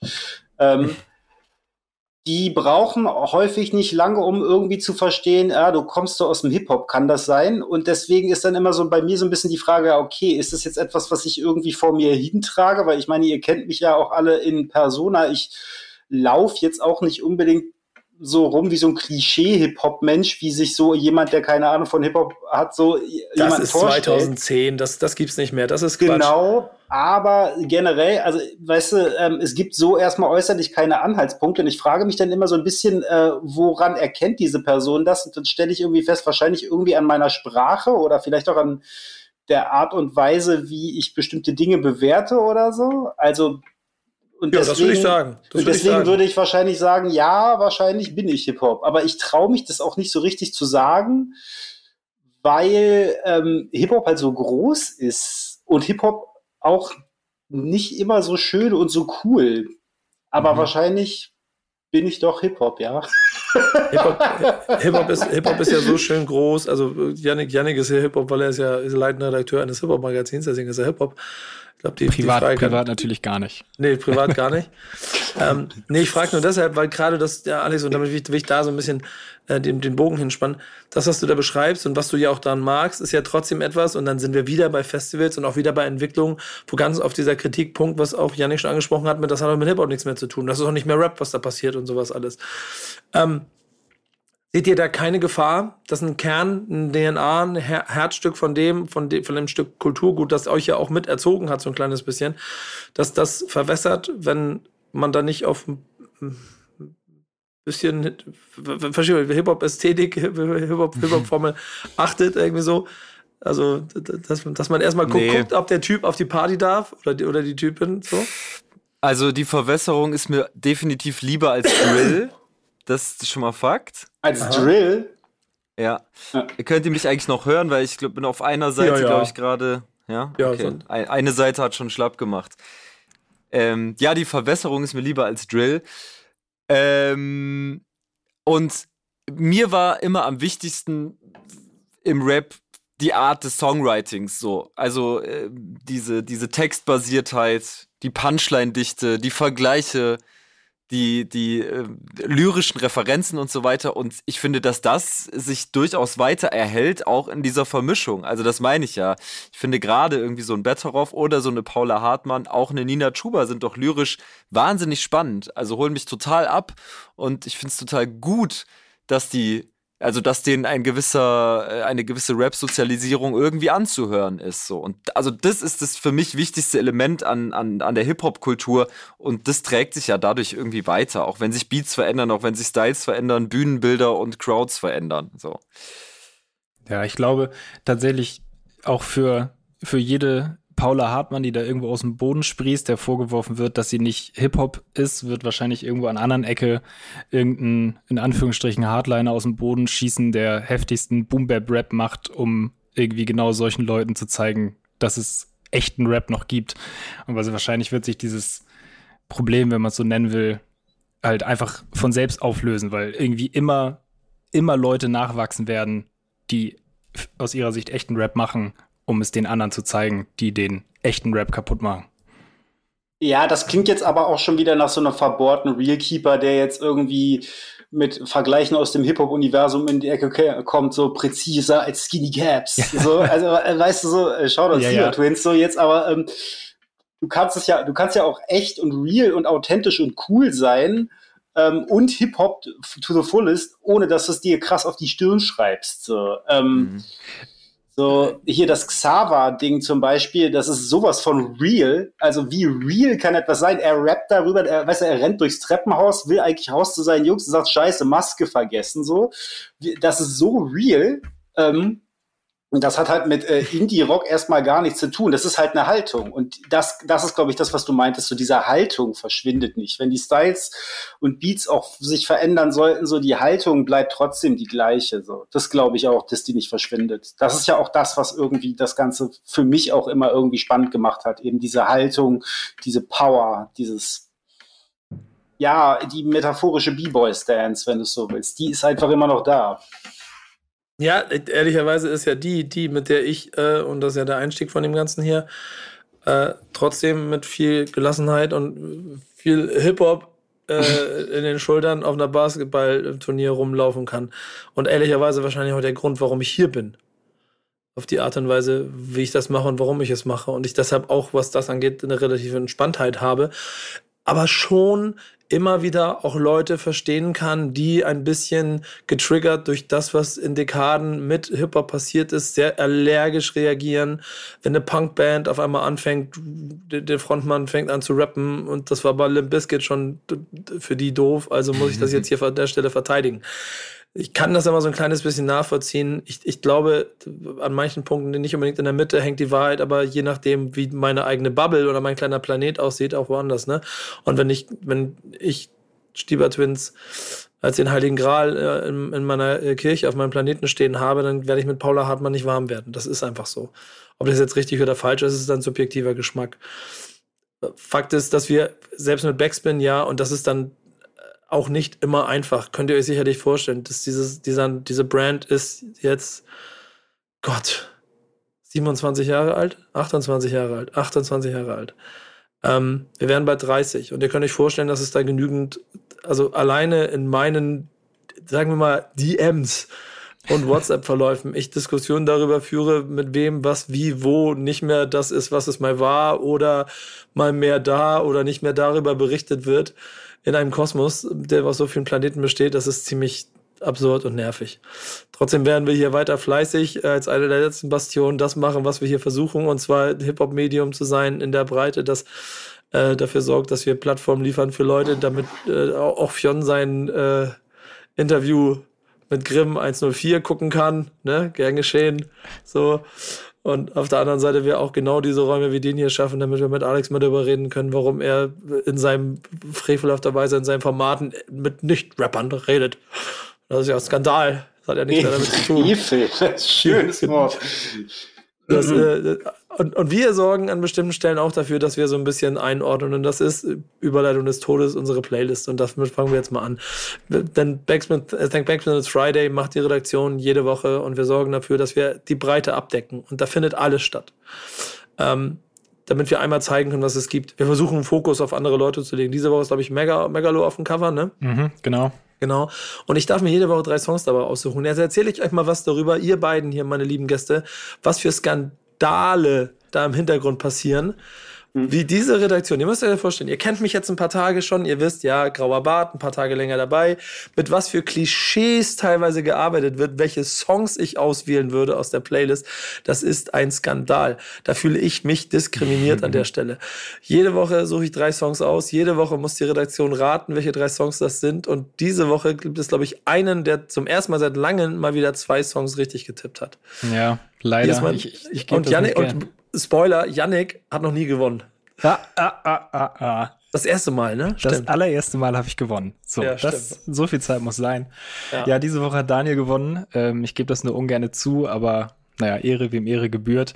Zwei Hast du irgendeinen Treffer. richtig gehabt? Hast du irgendeinen richtig gehabt diese Woche? Nein. Siehst du? Da bin ich ganz ehrlich, nein. Absolut Und das sind, meine, das sind meine drei Songs.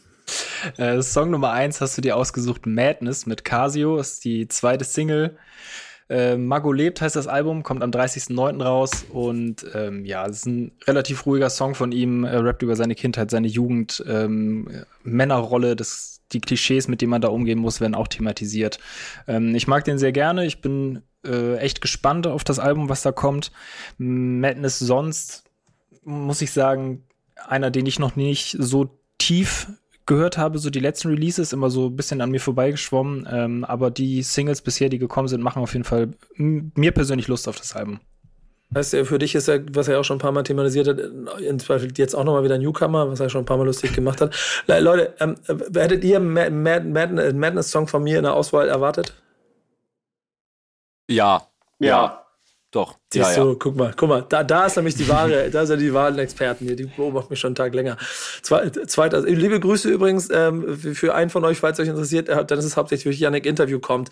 Ich treffe mich demnächst mit ihm, dann reden wir mal. Das ist nämlich genau das, was ich gerne mache. Solchen Leuten immer wieder den Raum geben, um mit denen einfach mal über Musik zu sprechen. Genau, sehr gut. Zweiter Song, den du dir rausgepickt hast, Max Herre, Dexter featuring Manfred Krug. Das war nur ein Moment. Ähm, ist die Rap-Version des gleichnamigen Manfred Krug-Songs aus 1971, glaube ich. Ähm, das Ganze entsteht jetzt äh, im Zuge eines gemeinsamen Albums von Max Herre und Dexter, die nämlich ähm, anlässlich des 75-jährigen Geburtstags des DDR-Labels Amiga quasi ähm, eine Reihe an alten Tracks aus den 70ern nochmal neu aufleben lassen. Siehst du? Auch, Jungs, Max Herre macht einen Song zur, zum, zum Jubiläum von Manfred Krug. Hättet ihr gedacht, ich nehme den? Ähm, dadurch, dass es eine Dexter-Produktion ist, ja, aber ich fand's auch interessant, dass das so passiert ist. Also. Tats tatsächlich gebe ich da auch zu, ähm, dass es wahrscheinlich jetzt im Nachhinein Sinn macht, aber im ersten Moment würde ich auch nicht sofort drauf kommen, sagen wir so. Danke, Fion. Danke. Also, ich nee, das, das, heißt nicht, dass es das ausschließt. Aber ähm, ja. äh, es war nicht der obvious Pick.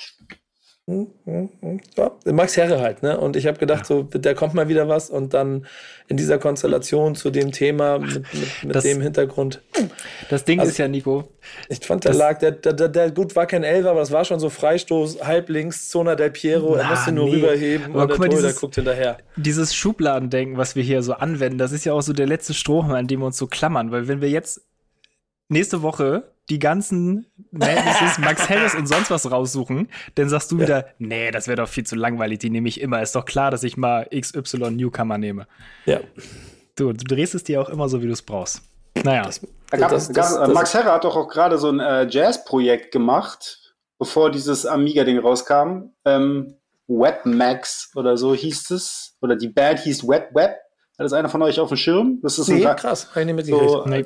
Also wirklich, also ich glaube, das ist so Real Jazz. Das ist jetzt nicht so Jazz mit Taz. Deutsches Jazz mit Taz. Mensch, Max Herre, der deutsche Guru. Ähm, Scheiße, ich rede mich hier im Kopf und Kragen, Leute. Red weiter, Hilfe. Okay, schnell Song Nummer drei. Äh, Haiti, Sad Boys Wein, relativ ruhiger Haiti-Song. Ähm, ja, viel Emotion im Spiel. Nicht so, wie soll man es denn sagen, abgedreht vielleicht, wie der Sound sonst manchmal ist bei ihr. Ähm, genau, sondern mal eine etwas ruhigere und entspanntere Nummer von ihr. Erinnert, erinnert ihr euch noch an diese, ähm, diese fünf alte weiße Männer-Runde auf YouTube, die zu ihrem äh, Major-Debüt hier äh, Montenegro, Montenegro Zero äh, ganz ausführlich ja. über sie gesprochen haben. Ich, da, ja, das war, ja, ja, ja, so, so ein Dussmann-Quintett oder so, ne? Ja, genau. Das, ja. das literarische Quintett hier, ey. Wahnsinn. Okay. Ja, ja. So ein bisschen, so ein bisschen wie wir hier auch gerade. Ja, ähm, total. ich, so, manchmal ist Haiti auch ganz schön ja. abgedreht. Bei dem zum Beispiel, ich finde ehrlicherweise auch im Bereich des Möglichen, dass, oder sagt mir, hättet ihr gedacht, dass ich einen Haiti-Song nehme? Nein. Obwohl, Nein, das, Hamburg. Hm? Hm, nee, hätte Und? ich jetzt nicht gedacht, aber äh, daran sieht man ja auch, dass du dran geblieben bist, ja. Boah, danke. Das, das, klingt, das klingt viel negativer, als du es positiv gemeint hast. Ja. Aber ich kann, ich kann da sehr gut mit umgehen. Ähm, ich will gar nicht, ich will gar nicht dieses dranbleiben. Ich mag nur gerne ähm, Künstler und Künstlerinnen, von denen ich das Gefühl habe, dass die brennen und leben für ihre Sache. Und wenn es eine Person gibt, von der ich das wirklich mit, mit also, also mit allem, was ich da sehe, so, so beschreiben kann, ist das bei ihr. Und diesem ständigen, auch immer größer werdenden Frust, warum sie immer noch nicht äh, Superstar-Level ist. Sie ist halt Deutschraps Nina Hagen. Und mal gucken, was für ein Kult daraus entstehen wird, wenn sie 20 Jahre Karriere auf dem Buckel hat. Ähm, aber ich finde das halt spannend zu sehen. Ich glaube, ich habe auch noch nie ein Interview mit ihr gemacht. Und ich weiß auch nicht, doch, ich habe mal ein Pod Podcast-Interview mit ihr gemacht. Aber ich, ich, ich würde, guck mal, ich, ich würde gerne mal das eine große mal machen. So, das habe ich eh, das ist so mein Ding. Ich möchte irgendwie mal jeden, so neue spannende oder spannende Sachen noch einmal groß machen.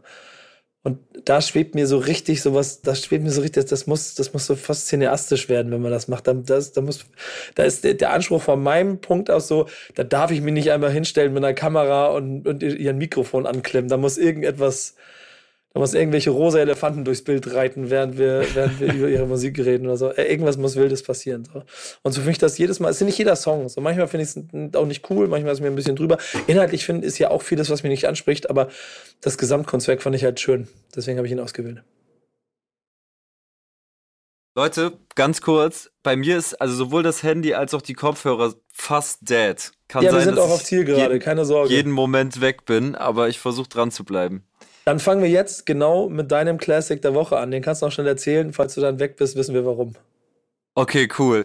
Ich habe Vega mitgebracht, das Album Vincent, weil ich am Wochenende zusammen mit äh, Ex-Bex Benzino zusammen in Frankfurt am Main war beim Vega-Konzert in der Jahrhunderthalle, die ausverkauft waren. Es war ein wahnsinniges Erlebnis das beste Rap-Konzert des Jahres eventuell sogar, eins der besten, die ich gesehen habe. Und äh, mir ist dann wieder bewusst geworden, wie wichtig das Album Vincent war für meine Rap-Sozialisierung. Und gerade weil ich weiß, dass es äh, in KritikerInnenkreisen in der Rap-Szene viele Leute gibt, die mit diesem Vega-Sound gar nicht so viel anfangen können, halte ich ja immer gerne die Fahne für ihn hoch und ähm, wollte euch dieses Album nochmal ans Herz legen von, ich meine, 2011. Ja, Mhm. Schöne Albumwahl. Und ich bin sehr, sehr traurig, hier durch mein Projekt, in dem ich bin, konnte ich leider nicht, was echt sehr schade war, weil ähm, ich hatte mich vorher mit ihm darüber unterhalten. Der war so angespannt und nervös, deswegen, also es muss eine Explosion der Emotionen gewesen sein. Da müssen Tränen geflossen sein, bin ich mir ziemlich sicher. Alter. Das ist wirklich der Wahnsinn. Also, ja. aber nicht, aber nicht nur, weil äh, auf Tränendrüse gedrückt wurde oder die emotionale Karte ausgespielt wurde, sondern weil es auch einfach ein wahnsinnig gutes Rap-Konzert war. Azad war mit auf der Bühne, Casper war mit auf der Bühne. Mhm. Die Freunde von Niemand Jungs natürlich sowieso. Äh, Tag 32, Montez, Moses Pelham war da, nicht mit auf der Bühne, aber es war auch ein, ein wahnsinnig schönes Familientreffen im Backstage. Da äh, haben wir Hip-Hop geatmet, um ja, nochmal zu dem Thema zurückzukommen. Das, ja, das war ein Hip-Hop-Moment, war das also. Fionn, hast du einen Hip-Hop-Moment da Flatte mitgebracht? Äh, es ist nicht Vega. Ich gehöre nämlich zu den Menschen, die sich äh, hm. eure Begeisterung für Vega von außen angucken und sehr fasziniert davon sind, aber selbst wahrscheinlich nie Teil dieser Welle und Woge der Begeisterung sein werden. Äh, ja, ich habe auch einen äh, jüngeren Classic mitgebracht, nämlich aus dem Jahr 2017, äh, Platz an der Sonne von BSMG. Äh, ein vielleicht ein Album, was in meinen Augen doch wie häufig bei diesem Thema es geht um ähm, Afrodeutsch sein und darüber hinaus ähm, äh, doch relativ unpopulär in Deutschland ist. Und ich habe mich einfach dabei erwischt, wie ich seit Release 2017 das Album immer wieder mal anhöre und auch immer wieder neue Sachen entdecke. Und ähm, auch deswegen habe ich es mitgebracht, ähm, weil es mir beim ersten Hören relativ viel neue Perspektive auf äh, die auf schwarzes Leben in Deutschland gegeben hat. Ich habe mit den äh, Jungs damals auch ein Interview geführt, da habe ich auch sehr viel gelernt und ähm, abgesehen von diesen ganzen inhaltlichen, politischen, geschichtlich relevanten Sachen, die darauf erzählt werden und die eigentlich noch ein viel größeres Publikum verdient haben, ist es musikalisch auch einfach wahnsinnig gut gealtert und es ist einfach Tip-Top-Album und ähm, wie heißt es, All Killer, No Filler tatsächlich. Deswegen BSMG, Platz an der Sonne, einfach super Album. Ey, schön gewählt, schön gewählt. Und ich muss dir sagen, also ich habe vor kurzem ein Megalo-Interview wieder gemacht, da, das ist auch nochmal, das immer mal wieder, wird eigentlich jedes Mal Thema so, auch mit der Tatsache, was damit geschaffen wurde, das ist eins der wichtigsten. So, und auch underratedsten Alben, die, die es in Deutschrap-Geschichte in der letzten Dekade gegeben hat. Mhm. Und damit auch für die komplette Geschichte mit dem, was da hinterlassen wurde. Ähm, und es wird aktuell, in zehn Jahren aktuell bleiben. Hat er, hat er, hat er einfach seinen, seinen, seinen Stein hinterlegt. Mhm. So. Also alle zusammen so, ne, haben da ihren Stein hinterlegt. Und deswegen finde ich jeden Hinweis darauf immer super. Ja, ich finde es halt auch, ich finde es auch krass, weil halt so Mega einfach eine gestandene Figur ist und dann nimmt er da halt Musa mit rein, der zu dem Zeitpunkt ähm, nicht so wahnsinnig sichtbar war und die beiden begegnen sich da eben aber auf Augenhöhe. Es ist ein so ausgewogenes Ding, auch mit den Beats von ähm, Genarian Stallion, so. Ähm, ich bin einfach so, also wahnsinnig begeistert von diesem Album, deswegen ich kann gar nicht aufhören, darüber zu reden hier. Ja, ja, ja, definitiv. Fühle ich. Schöne, schöne Sache, schöne Sache. Wir haben auch eins, oder? Janik? Wir haben auch einen dabei, richtig. Ähm, wir sind international unterwegs. Ähm, Buster Rhymes, When Disaster Strikes, ist der Classic für diese Folge. Ähm, wird 25 Jahre alt, das Ding. Ist sein zweites Studioalbum von ihm gemeinsam mit DJ Scratch äh, produziert. Ja, mega erfolgreich. Äh, ich glaube, Platz drei in den Charts in den USA, inzwischen irgendwie Gold und Platin gegangen. Ähm, diverse Hits drauf und auf jeden Fall ein Album, was ihm gerade in Europa nochmal eine gute, gute Welle Bekanntheit beschert hat, viele, viele neue Fans eingebracht hat. Ähm, genau. Buster Rhymes, When Disaster Strikes, ähm, Classic-Album. Ich bin auf jeden Nico Fall. Wirkt schon, Nico wirkt ja, schon. Ich mache aber noch mal nebenbei so. Ich habe das vorhin mal durchgehört. Jetzt will ich noch mal, skippe ich noch mal ganz kurz durch, um mich wieder an die zu erinnern. Das ist halt auch schon, als ich alles ne, miterlebt und so diese Tatsache nach dem, nach dem Vorgänger, da war dann auf jeden Fall so, alle gucken da drauf und jetzt wird es noch freakiger, aber auf jeden Fall kommen die Hits und so. Ähm, da sind so gute Nummern drauf. Ich habe keine Ahnung, ob die, wenn, ich müsst ja gleich mal sagen, ob ihr Buster Rhymes A erlebt, gefühlt habt, auch aus der Zeit und B, was das mit euch macht, weil hier sind so Sachen drauf, die, die logischerweise, ich, ich hab's gehabt in der Hand, und dann hundertmal gehört und deswegen fühle ich die alle. Aber ich weiß nicht, ob das noch zugänglich ist, wenn man da heute reinhört. So. Als wie Wolle bist du aus dem Groove City marschiert mit der Vinyl in der Hand. Quasi. nee, ähm, das ist das mit äh, Put Your Hands for My Ice Could See drauf und so. Und hier. Ähm, ja, genau.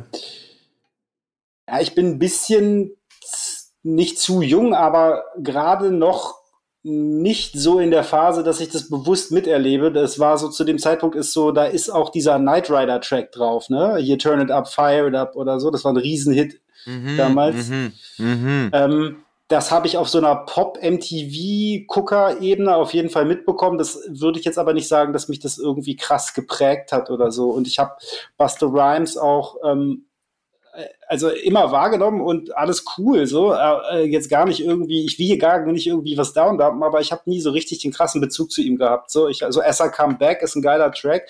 Ähm, Break Your Neck war für seine Zeit irgendwie, oh krass, der kann ja schnell rappen ähm, und mhm. hat irgendwie trotzdem auch Witz. Ähm, aber ja, abgesehen von seinen Classics, ich habe jetzt noch nie den Drang gehabt zu sagen, so, ich höre mir jetzt ein Buster Rhymes Album an, weil das irgendwie seine künstlerische Legacy, Hinterlassenschaft mich irgendwie jetzt krass interessiert.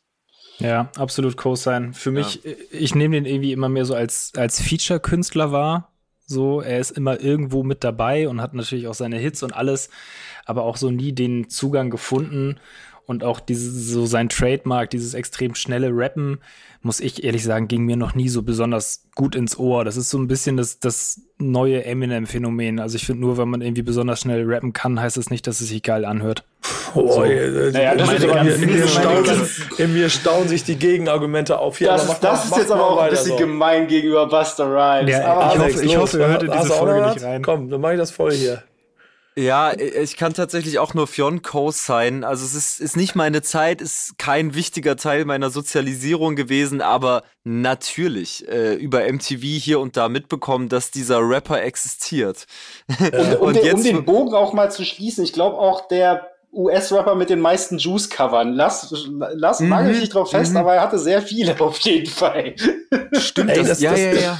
Das, ja, Phänomen, das Phänomen Buster Rhymes besteht halt auch aus verschiedenen Ebenen. Ich glaube einfach eine krass große Diskografie. Wenn du dir mal, also wenn, wenn, wenn du dir mal so, danke Streamingdienste, so ein This ist Buster Rhymes durchhörst oder mal äh, richtig kuratiert die Hits aneinander reißt, dann merkst du, dass dieser Typ in seiner Dekade einfach, der hat 20 Hits, die jeder ja. Hip-Hop-Club-DJ in seinem Leben schon so lange runtergespielt hat, dass selbst die MP3s irgendwann so irgendwelche Schürfwunden haben.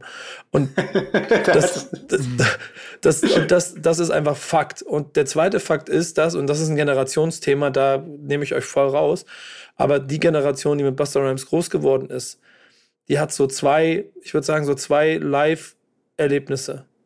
Und das eine ist Method Man Redman als Duo und das andere ist Buster Rhymes live. Vor allem mit Spliffstar, seinem, seinem Spliff-Dreher im Hintergrund, der, Co-Rapper war immer auf der Bühne. Das ist, das ist das krasseste für diese, Deka für, diese Generation, was du live erleben konntest. So.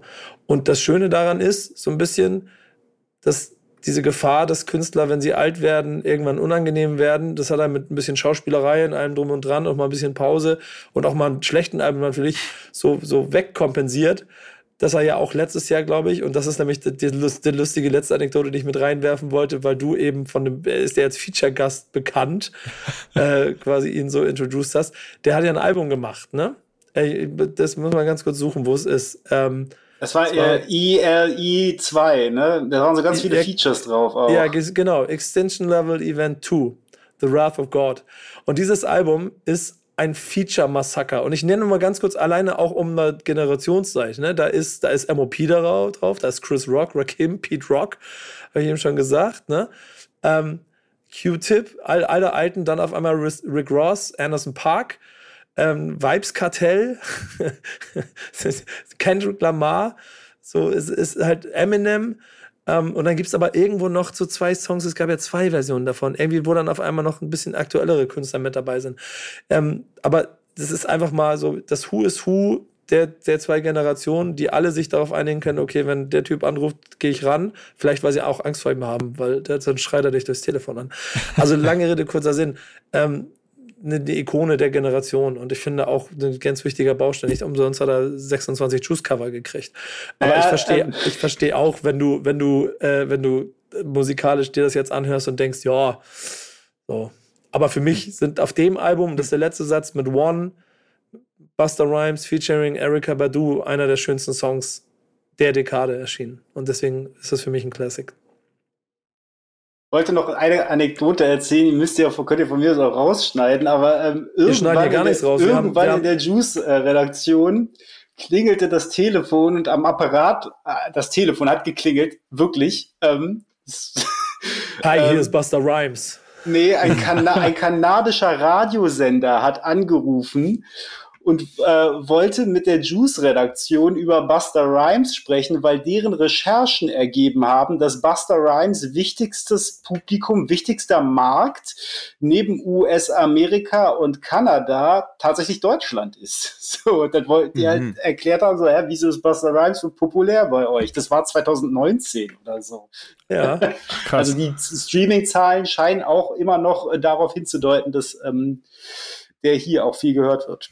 Ja, also die, die Hits von damals sind so, also der größte hier mit 400, 200 Millionen Streams. Alles andere wird natürlich kleiner, aber ein wichtiger Bausteil der, der Hip-Hop-Geschichte USA-seitig aus dieser Generation in den Mitte der 90ern groß geworden, bekannt geworden, ja früher auch schon mal der Tribe Called Quest Anfang der 90er unterwegs gewesen und deshalb ein Stück Geschichte, das wir dann hier auch gerne am Ende mit reinwerfen, damit ihr euch mal durch die Diskografie von Buster Rhymes durchhören könnt da draußen, um dann festzustellen, ah krass, sogar in meiner Disco ich, Thomas, 20 Jahre und DJ Peter am, am, am Set, auch der spielt 20 Buster Rhymes Songs am Abend. Herzlichen Glückwunsch.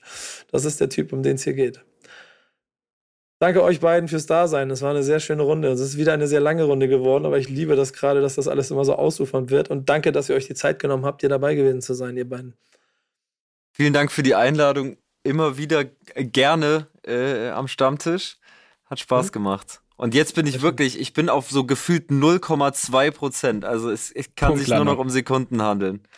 Okay, dann komplett ausgereizt. dann äh, danke auch von meiner Seite für ja. die Einladung und schön euch gesehen zu haben. War nett, gemütlich und lustig hier. Und Fionn, der Hinweis für dich, wir schneiden gar nichts raus. Nicht mal die, nicht mal die äh, Akkuprobleme von Alex Barbian. Die hört ihr hier nach und ihr könnt sie euch nochmal anhören im Backspin Stammtisch, powered by O2. Vielen Dank dafür, vielen Dank euch fürs Zuhören und bis zur nächsten Folge. Tschüss. Stammtischmodus, jetzt wird laut diskutiert. Ist auf dem Stammtisch, Stammtisch, wer dabei bleibt, amtlich.